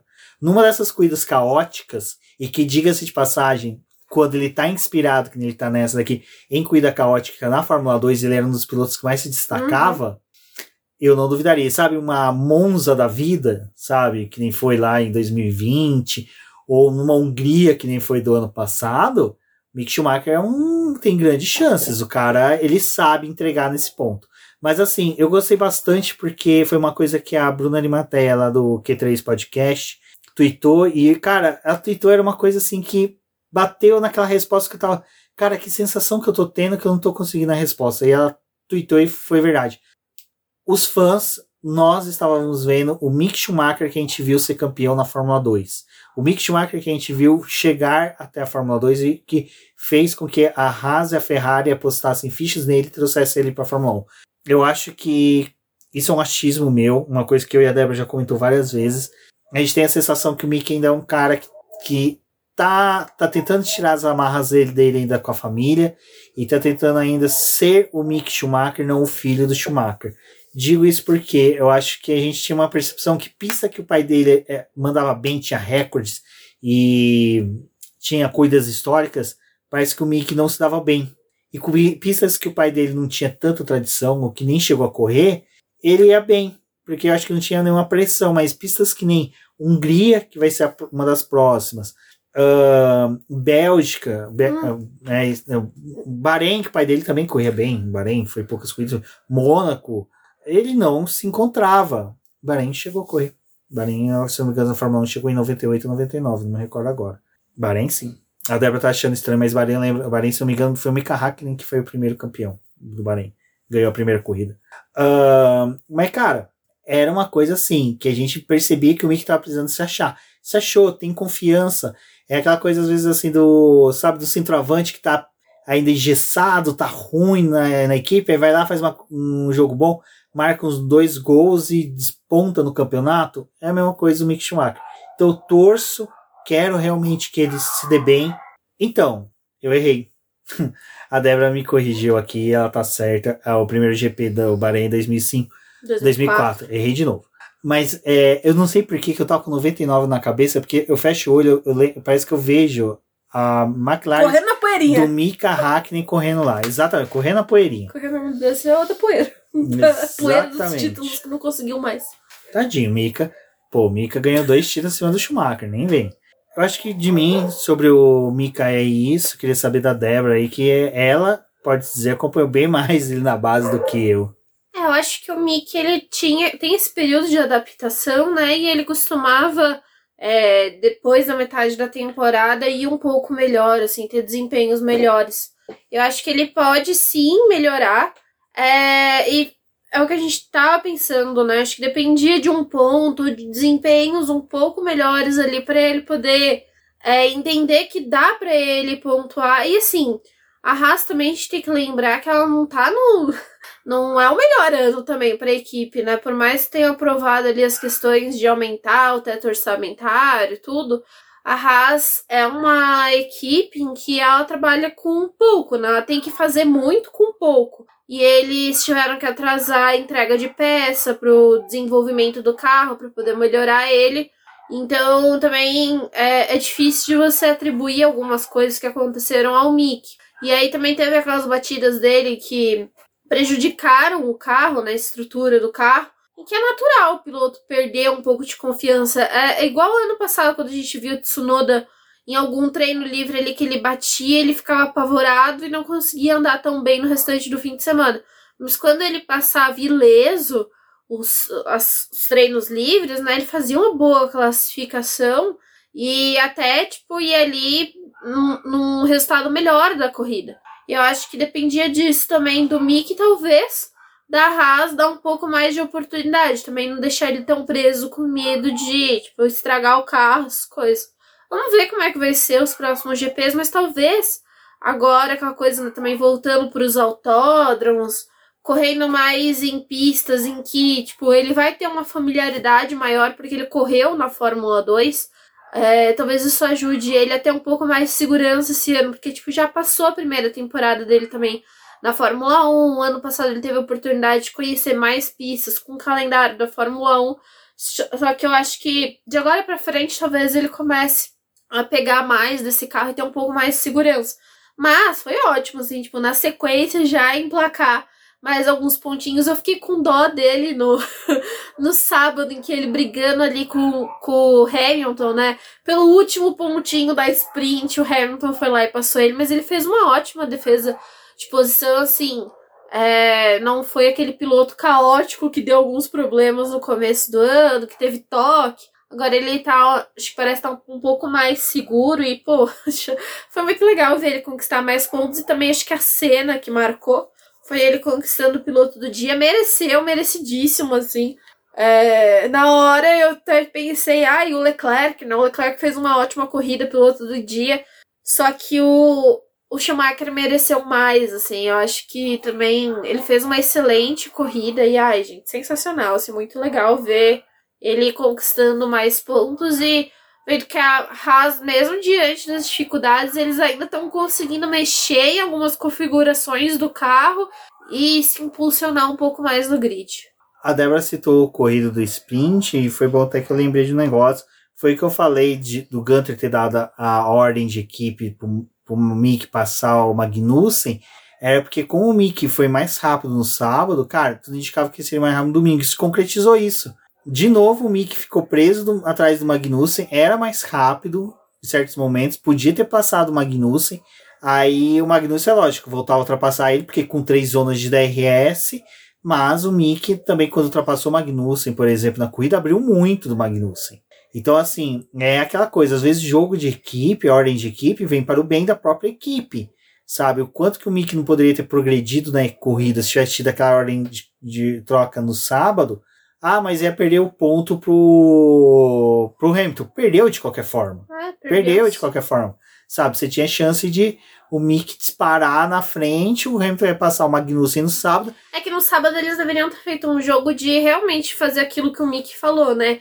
Traz o Magnussen mais para trás para ele poder me dar asa que a gente vai ficar aqui até o final da corrida tendo asa. Então não tem como o Hamilton passar se tivesse essa coisa. Porque é o que a gente viu na corrida do domingo, né? O período de tempo que vários pilotos ficaram presos atrás de outros, porque tinha a zona do DRS ali, vários ativando o DRS junto, e não tinha como fazer ultrapassagem, porque tá todo mundo no, no mesmo ritmo, né? E o que fez a movimentação da corrida no domingo, e assim, elogio muito. Olha, eu estou muito satisfeita. Assim, se eu pudesse, tivesse a oportunidade este ano de mandar uma carta para os times, eu iria agradecer imensamente, porque se eu não tava morrendo de medo da Pirelli com a sua genialidade de vir com seus pneus mais duráveis, de ninguém mais querer fazer parada, né? De fazer só uma parada e se concretizar isso. E por duas corridas seguidas aí a gente tá vendo o pessoal sem medo de fazer parada, né? Eles estão indo, trocando os pneus, eles estão é, dando preferência por ter mais performance nos carros, né? De dar mais condições aos seus pilotos para brigar do que ficar pensando em é, não fazer as paradas. Então, essa foi uma corrida em que o Max venceu com três paradas. Mas, quer dizer, Pô, o, Leclerc. o Leclerc venceu com três paradas, mas o Max também fez três paradas. E ele. A Ferrari ela trabalhou de forma diferente, mas ainda assim, é, meio que respondendo dentro do seu período ali, do quanto que eles poderiam exigir mais dos pneus, não levando muito em consideração os carros da. o carro da Red Bull, né? Porque eles tinham mais ritmo. Só que tá sendo mais legal ver os times, tipo, indo um pouquinho além, não ficando naquela coisa, ai, vamos largar e esse é o cronograma. Tipo, não, vamos fazer mais parada pra gente ter mais performance. Parabéns a quem, aos estrategistas que estão fazendo isso, porque tá sendo bem mais legal. A gente tá tendo corridas mais dinâmicas. E na Áustria foi muito mais legal, por ser um circuito curto. Você troca, você volta ali no meio do bolo, você já tá aí com disputa. Ai, Aquela, aquela disputa dos cinco carros, parabéns também, assim, foi sensacional. Não, aquela disputa foi assim em Silverstone, né? Depois, agora novamente, a disputa foi sensacional, porque tá lá Mick Schumacher disputando com o Alonso. Não, com... era o Magnussen. O Magnussen, Zou, é, o Alonso e o Norris. Não, o Norris chegou e falou: tô passando. Estou aqui. E aí que tá aquilo que eu comentei agora há pouco, da questão por que a McLaren manteve o Norris na frente no sábado. Porque sabia que numa condição dessa, o Norris ia chegar mais fácil e ia ter mais carro do que o Richard, infelizmente. Só por N motivos. E como eu comentei, o Ricardo reclamou de que cada volta o carro estava tendo um comportamento diferente. Então, cara, foi assim uma das. Cara, a corrida da Áustria foi espetacular de todos os momentos. Foi só uma lástima realmente o abandono do Sainz, mas de resto, não teve momento de paz. Não teve um momento assim que a gente pegou, pôde respirar. Foi só eu, normalmente, no meio da corrida, assim, quando começa a ter aqueles marasmos, assim, eu desço, pego um café, pego alguma coisa para eu e a Débora comer, mas não. Dessa vez foi pauleiro o tempo todo. E que corrida sensacional. E esse momento dos cinco pilotos disputando posição ali, olha, é aqueles momentos que entram para os anais da Fórmula 1.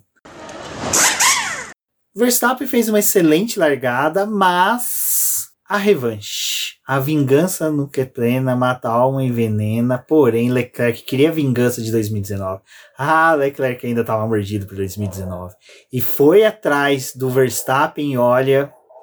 Três ultrapassagens, Verstappen, Leclerc tinha que pedir música no Fantástico. Certo? Devia pedir música no Fantástico, porque olha, disputou posição na largada, disputou posição com o Verstappen durante a corrida e conseguiu a vitória, né? Após permanecer à frente do holandês Débora, foi uma corrida boa e podemos dizer, tanto Leclerc como Verstappen disputaram ela sim dentro das suas possibilidades, mas o Monegasco, né, o Monegaco, né, gato, mandou muito bem para cima do holandês. Ai, gente, foi uma ótima corrida, assim. É, não esperava isso da Ferrari, até porque, tudo bem, a gente teve a corrida ali da sprint em que o Max venceu e ele venceu com certa tranquilidade, né? Mas eu acho que a questão mesmo é que a Ferrari ela teve uma boa leitura ali com relação aos pneus. O Leclerc foi muito bem assim na prova, foi uma corrida em que ele estava seguro e que realmente ele colocou o Verstappen naquela posição de desafio, tipo, você não vai ter o que fazer. E o Verstappen mesmo já sabia, tipo, o Leclerc tá vindo muito rápido, eu não tenho o que fazer, eu não vou conseguir segurar ele por muito tempo, não tenho mais pneu para isso. Então, é, é um desafio é, você tentar passar o Max, né, em um momento da, da corrida, você tem que passar ele três vezes, é mais difícil ainda. E o final da corrida, assim, ai, gente, não sei por que, que quem torce pra Ferrari tem que sofrer tanto. Porque deu muita agonia naquelas últimas voltas, assim, do Leclerc. Por mais que não fosse um problema no motor, o problema que ele tava tendo ali poderia fazer ele errar uma curva, sabe? Poderia fazer ele perder o traçado, a questão dos limites de pista que a gente já falou, que ele poderia enfrentar ali também, extravasar e ter punição, e foi muito tenso aquele final. Mas e o Verstappen tentando. Assim, o Verstappen em um período ele começou a reduzir tempo, mas depois não tinha também muito o que fazer. E a vitória do Leclerc se concretizou fantástica e, cara, é, é muito triste, assim, de certa forma, porque o Leclerc ele tem um bom número de poles, né? Tá construindo seu número de poles ali, mas ele não é o cara que tem vitórias, né? Agora ele conquistou a quinta vitória da carreira, meu Deus, gente. E parece que o Leclerc é aqueles pilotos também que já tá há tanto tempo que parece que ele tem bons números e o coitado não tem. Espero que, conforme a temporada for andando, que a Ferrari dê assim, condições para eles E é o que a gente já falou no começo do, da, do programa, né? Que também a FIA considere aí ajudar com relação à confiabilidade do motor, porque da forma que tá, não é nem só pela Ferrari poder disputar o campeonato, mas é para pelo menos dar chance para esses pilotos brigarem, né? Pra gente ter uma disputa é, mais leal até o final do ano. Eu adorei um tweet, um meme que teve, não me recordo agora quem, eu salvo engano foi o fanático da F1, que falou que quando tem uma Ferrari e uma Red Bull fora da corrida, podem apostar, é pode do Lewis Hamilton. E cara, que corrida Lewis Hamilton fez? Que corrida! Re Silverstone já tinha sido espetacular, Áustria também, e foi muito bacana ver a corrida dele. E foi legal que a gente foi vendo o Hamilton ali, o Hamilton ali, e de repente, opa, Russell aparece atrás dele, sabe? Aquele fiel escudeiro, assim, não no sentido pejorativo que o pessoal gosta de usar na Fórmula 1, mas no sentido de que o cara. Estamos juntos nessa. Estamos juntos nessa labuta. E tipo, cara, a corrida, como eu falei agora há pouco, a corrida da dupla da Mercedes foi espetacular. É, eu acho que assim, o Mick mereceu muito o piloto do dia, mas se tivesse uma equipe do dia, era a Mercedes. Recuperar dois carros batidos e colocar seus pilotos em terceiro e quarto, que é a posição que tem que estar ali as equipes que querem disputar um pódio, em caso de ausência de uma Ferrari de uma Red Bull, é perfeito. Com esse lance da Red Bull priorizar agora o Verstappen em desmérito ao Pérez, cara. Tão lascado. Tão lascado, porque agora só tem três carros para disputar pódio: Verstappen e as duas Ferrari. E a Mercedes agora vai estar tá ali, ó, o cão babando querendo pódio.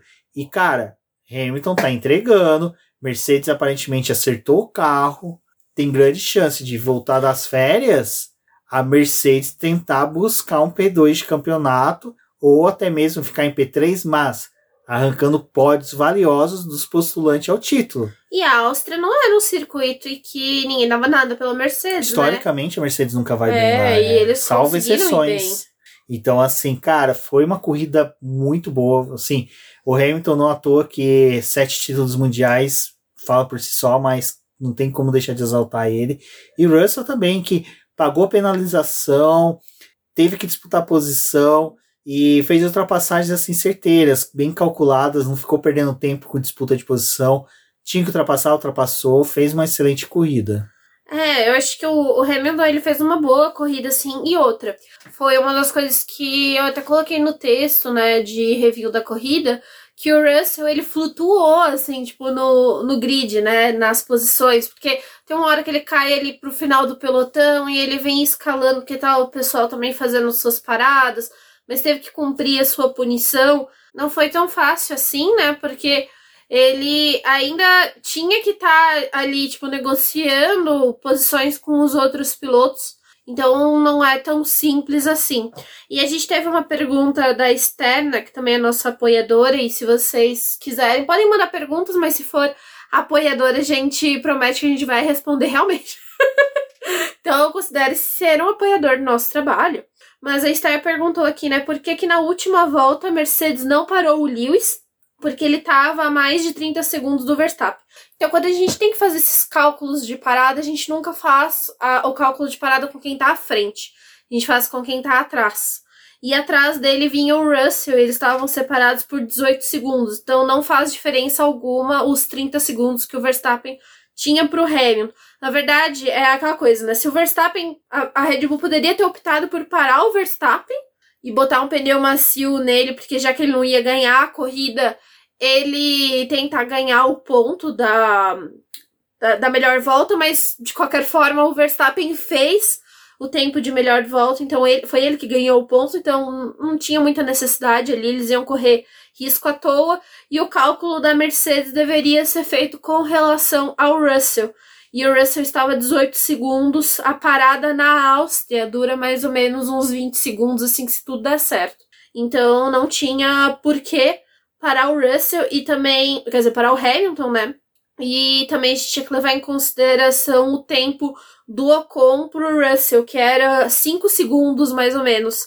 Só que as paradas que a Mercedes fez na corrida duraram cerca de 4 segundos, 4 segundos e pouquinho. E as duas paradas que a Mercedes fez não foram boas pro Hamilton, então era arriscar demais parar e aí tipo, dar o pódio pro Russell não fazia sentido, porque quem realmente merecia o pódio foi o, Hamilton, né? Ele tava ali na posição e as estratégias foram feitas para ele poder tentar brigar com o Verstappen. Então, quando a gente faz esse cálculo de parada, não é com o piloto que vai à frente, mas é o piloto que vai atrás. É, eu acho que assim, ficou nesse ponto fica muito vendido, né, o piloto, a estratégia, até mesmo posições. Então, mas assim, cara. Que na Áustria tem muito isso que o Rubens falou, né? Dependendo do momento que você para, você pega trânsito. Até... É, o, que, o que compensa ali, tipo, pra Mercedes, esse ponto pode fazer diferença para ela brigar com a Ferrari. Mas também não faz porque eles estão vindo numa constante link, eles estão conseguindo manter os pilotos no quarto, quinto lugar, abocanham os pódios porque o é. pessoal é. abandona. E tirando então... o acidente do Russell, os pilotos terminaram perfeito. todas as corridas, assim, então, na zona de pontuação, é lógico, tirando aquela época que o, Hamilton tava Coitado. carregando uma cesta básica de equipamentos no carro, então, e tem outra coisa, né, até o que a Débora comentou, é, a Áustria, você joga muito com o time do pit stop, entanto que com a penalização que o Russell tomou, a Mercedes escolheu o momento certo, até a pit stop dele foi meio antecipado, porque sabiam que ele ia pagar os 5 segundos de posição, mas ele ia voltar para a pista, não ia voltar no trânsito, e quem fizesse parada depois, mesmo que voltasse à frente dele, não ia atrapalhar ele na corrida dele. Então foi bem calculado isso. Uh, assim, é, o Russell ele teve uma parada ali na volta 28 que foi junto com o Leclerc, mas eles fugiram do de vários pilotos ali, porque a maioria parou mais pro começo da corrida e a Mercedes estendeu a parada do Russell, então eles conseguiram fugir um pouco da, da briga, né? E o Russell, ele tem um, a mecânica da estratégia dele é diferenciada. Ele, ao invés de seguir o que os ponteiros ali estavam fazendo, como a corrida dele estava prejudicada por esse essa punição, ele fez só duas paradas. Então ele inicia a corrida de médio, avança para os pneus duros e faz mais uma parada mais próximo do final para andar com os pneus duros.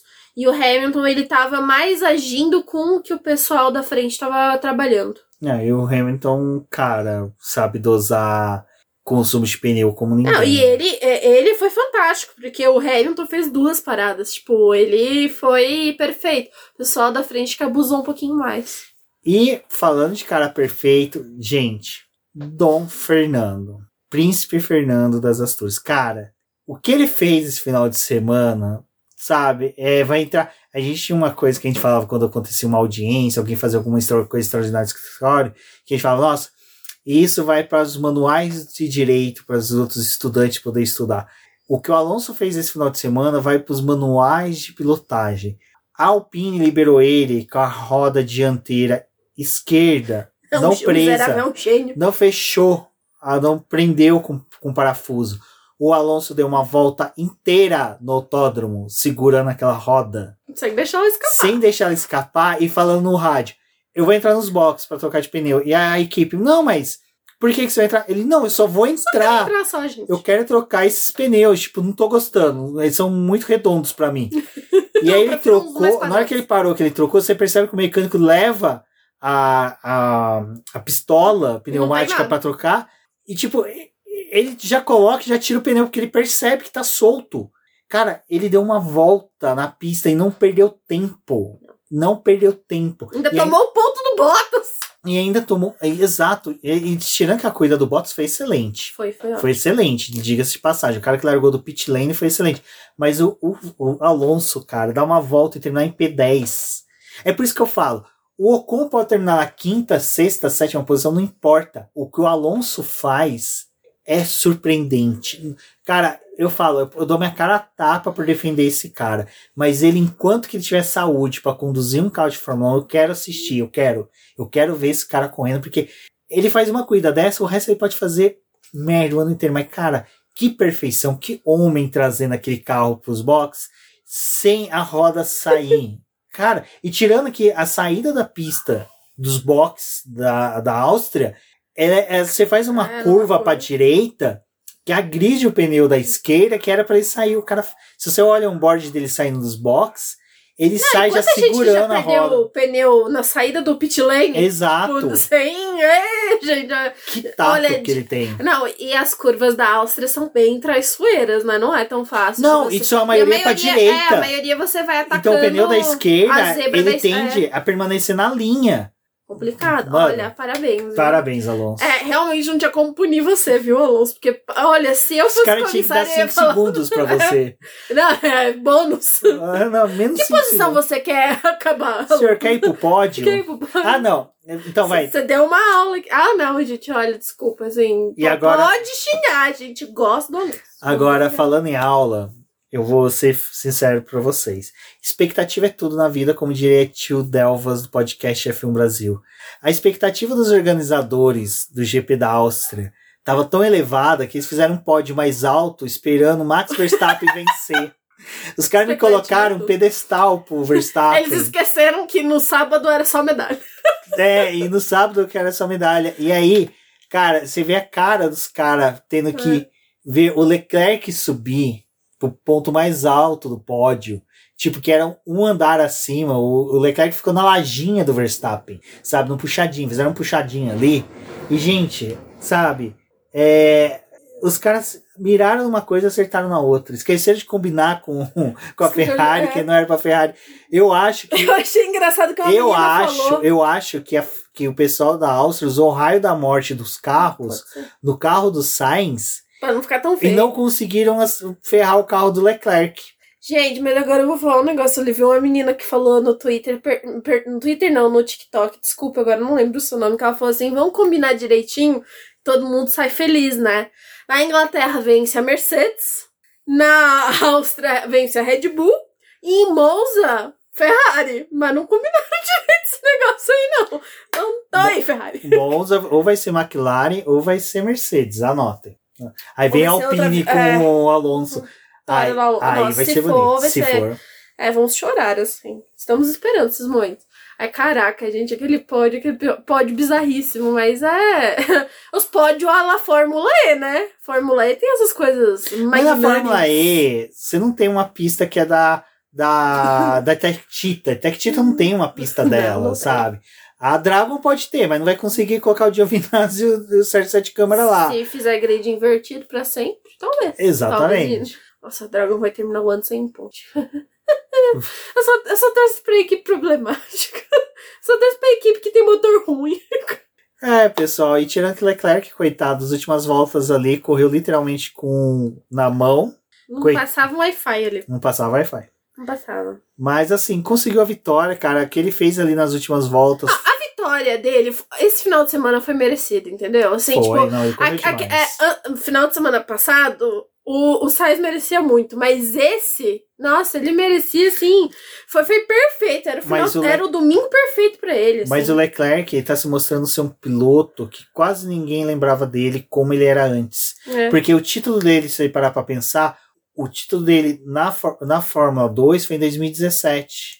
2018 ele já foi pra Alfa Romeo, 2019 já tava na Ferrari. Então, esse Leclerc, que é o cara que a gente tá vendo esse ano, agora que viu em Silverstone, viu agora, a gente viu ele na Fórmula 2 em 2019 na Ferrari. 2020, 2021, a gente não viu o Leclerc real que a gente Ele queria. ficou muito apagadinho. Ele ficou assim. muito apagado. Agora, esse é o Leclerc. É a mesma coisa do Mick Schumacher. Sabe? É, a gente tem muita chance de agora Me- pra Mas eu acho frente que ver. assim, é, a, Ferrari já falou que só a partir da Bélgica, talvez, vai dar preferência por um a outro, que eles vão ver o que acontece, né? O Mas a Leclerc Ferrari voltou. é, falou em O Leclerc é, retomou a posição do Pérez, né? Ele conseguiu passar depois de vencer essa corrida, então é muito bom pra ele. Agora ele tá na segunda posição. Precisa descontar muito ponto pro Verstappen ainda. Mas vamos ver o que, que a Ferrari vai conseguir fazer, porque assim, é, o Sainz abandonou essa corrida. Provavelmente vai ter troca de motor agora, vai ter que lidar com punição, então, tipo, vai ser bem complicado. E a gente não tem certeza se o Leclerc também, assim, até a Hungria, se ele não vai voltar a ter problema, porque esse motor da Ferrari não está bom. Não, não. Ai, Deus, quantas trocas vamos precisar até o final do ano para poder terminar esse campeonato. Mas vamos ver o que acontece aí. Só que espero que eles tenham um trabalho melhor e assim. Que os dois pilotos entendam que, infelizmente, eles estão lutando pelo time, eles não estão lutando individualmente. Então não dá pra, pra eles serem muito egoístas, porque o que a Ferrari quer é é o resultado, né? Não importa com quem, a gente precisa do resultado.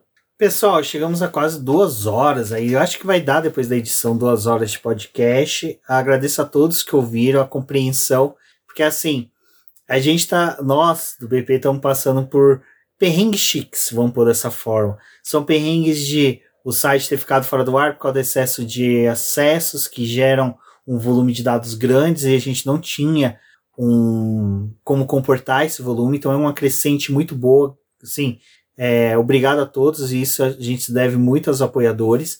E o BBcast, assim, vocês verem, tem muito som externo, cachorro latino, as coisas, mas isso é uma coisa que tem normal nos podcasts.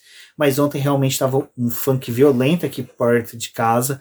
Pro pessoal que já ficou em casa pro GP do Brasil sabe como é que é. Então, galera, agradeço a todos que tiveram compreensão. Mas ouçam, compartilhem, chame seus amigos para ouvir. Se você puder, acompanhar, ser membro do BP, a partir de um real vocês podem é, se tornar membros do canal e auxiliar no nosso crescimento.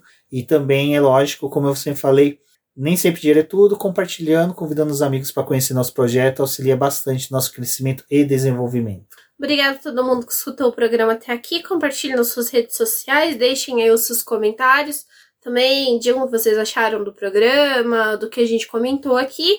E apareçam na live, que vai ser na terça-feira, às 8 horas da noite. Mas se você estiver escutando esse programa depois, é, a live fica salva lá no nosso canal do YouTube. Você pode conferir a qualquer momento. A gente vai ter convidados bem especiais, então até uma próxima. Convidados especiais e o Felipe Meira. Um forte abraço e até a próxima.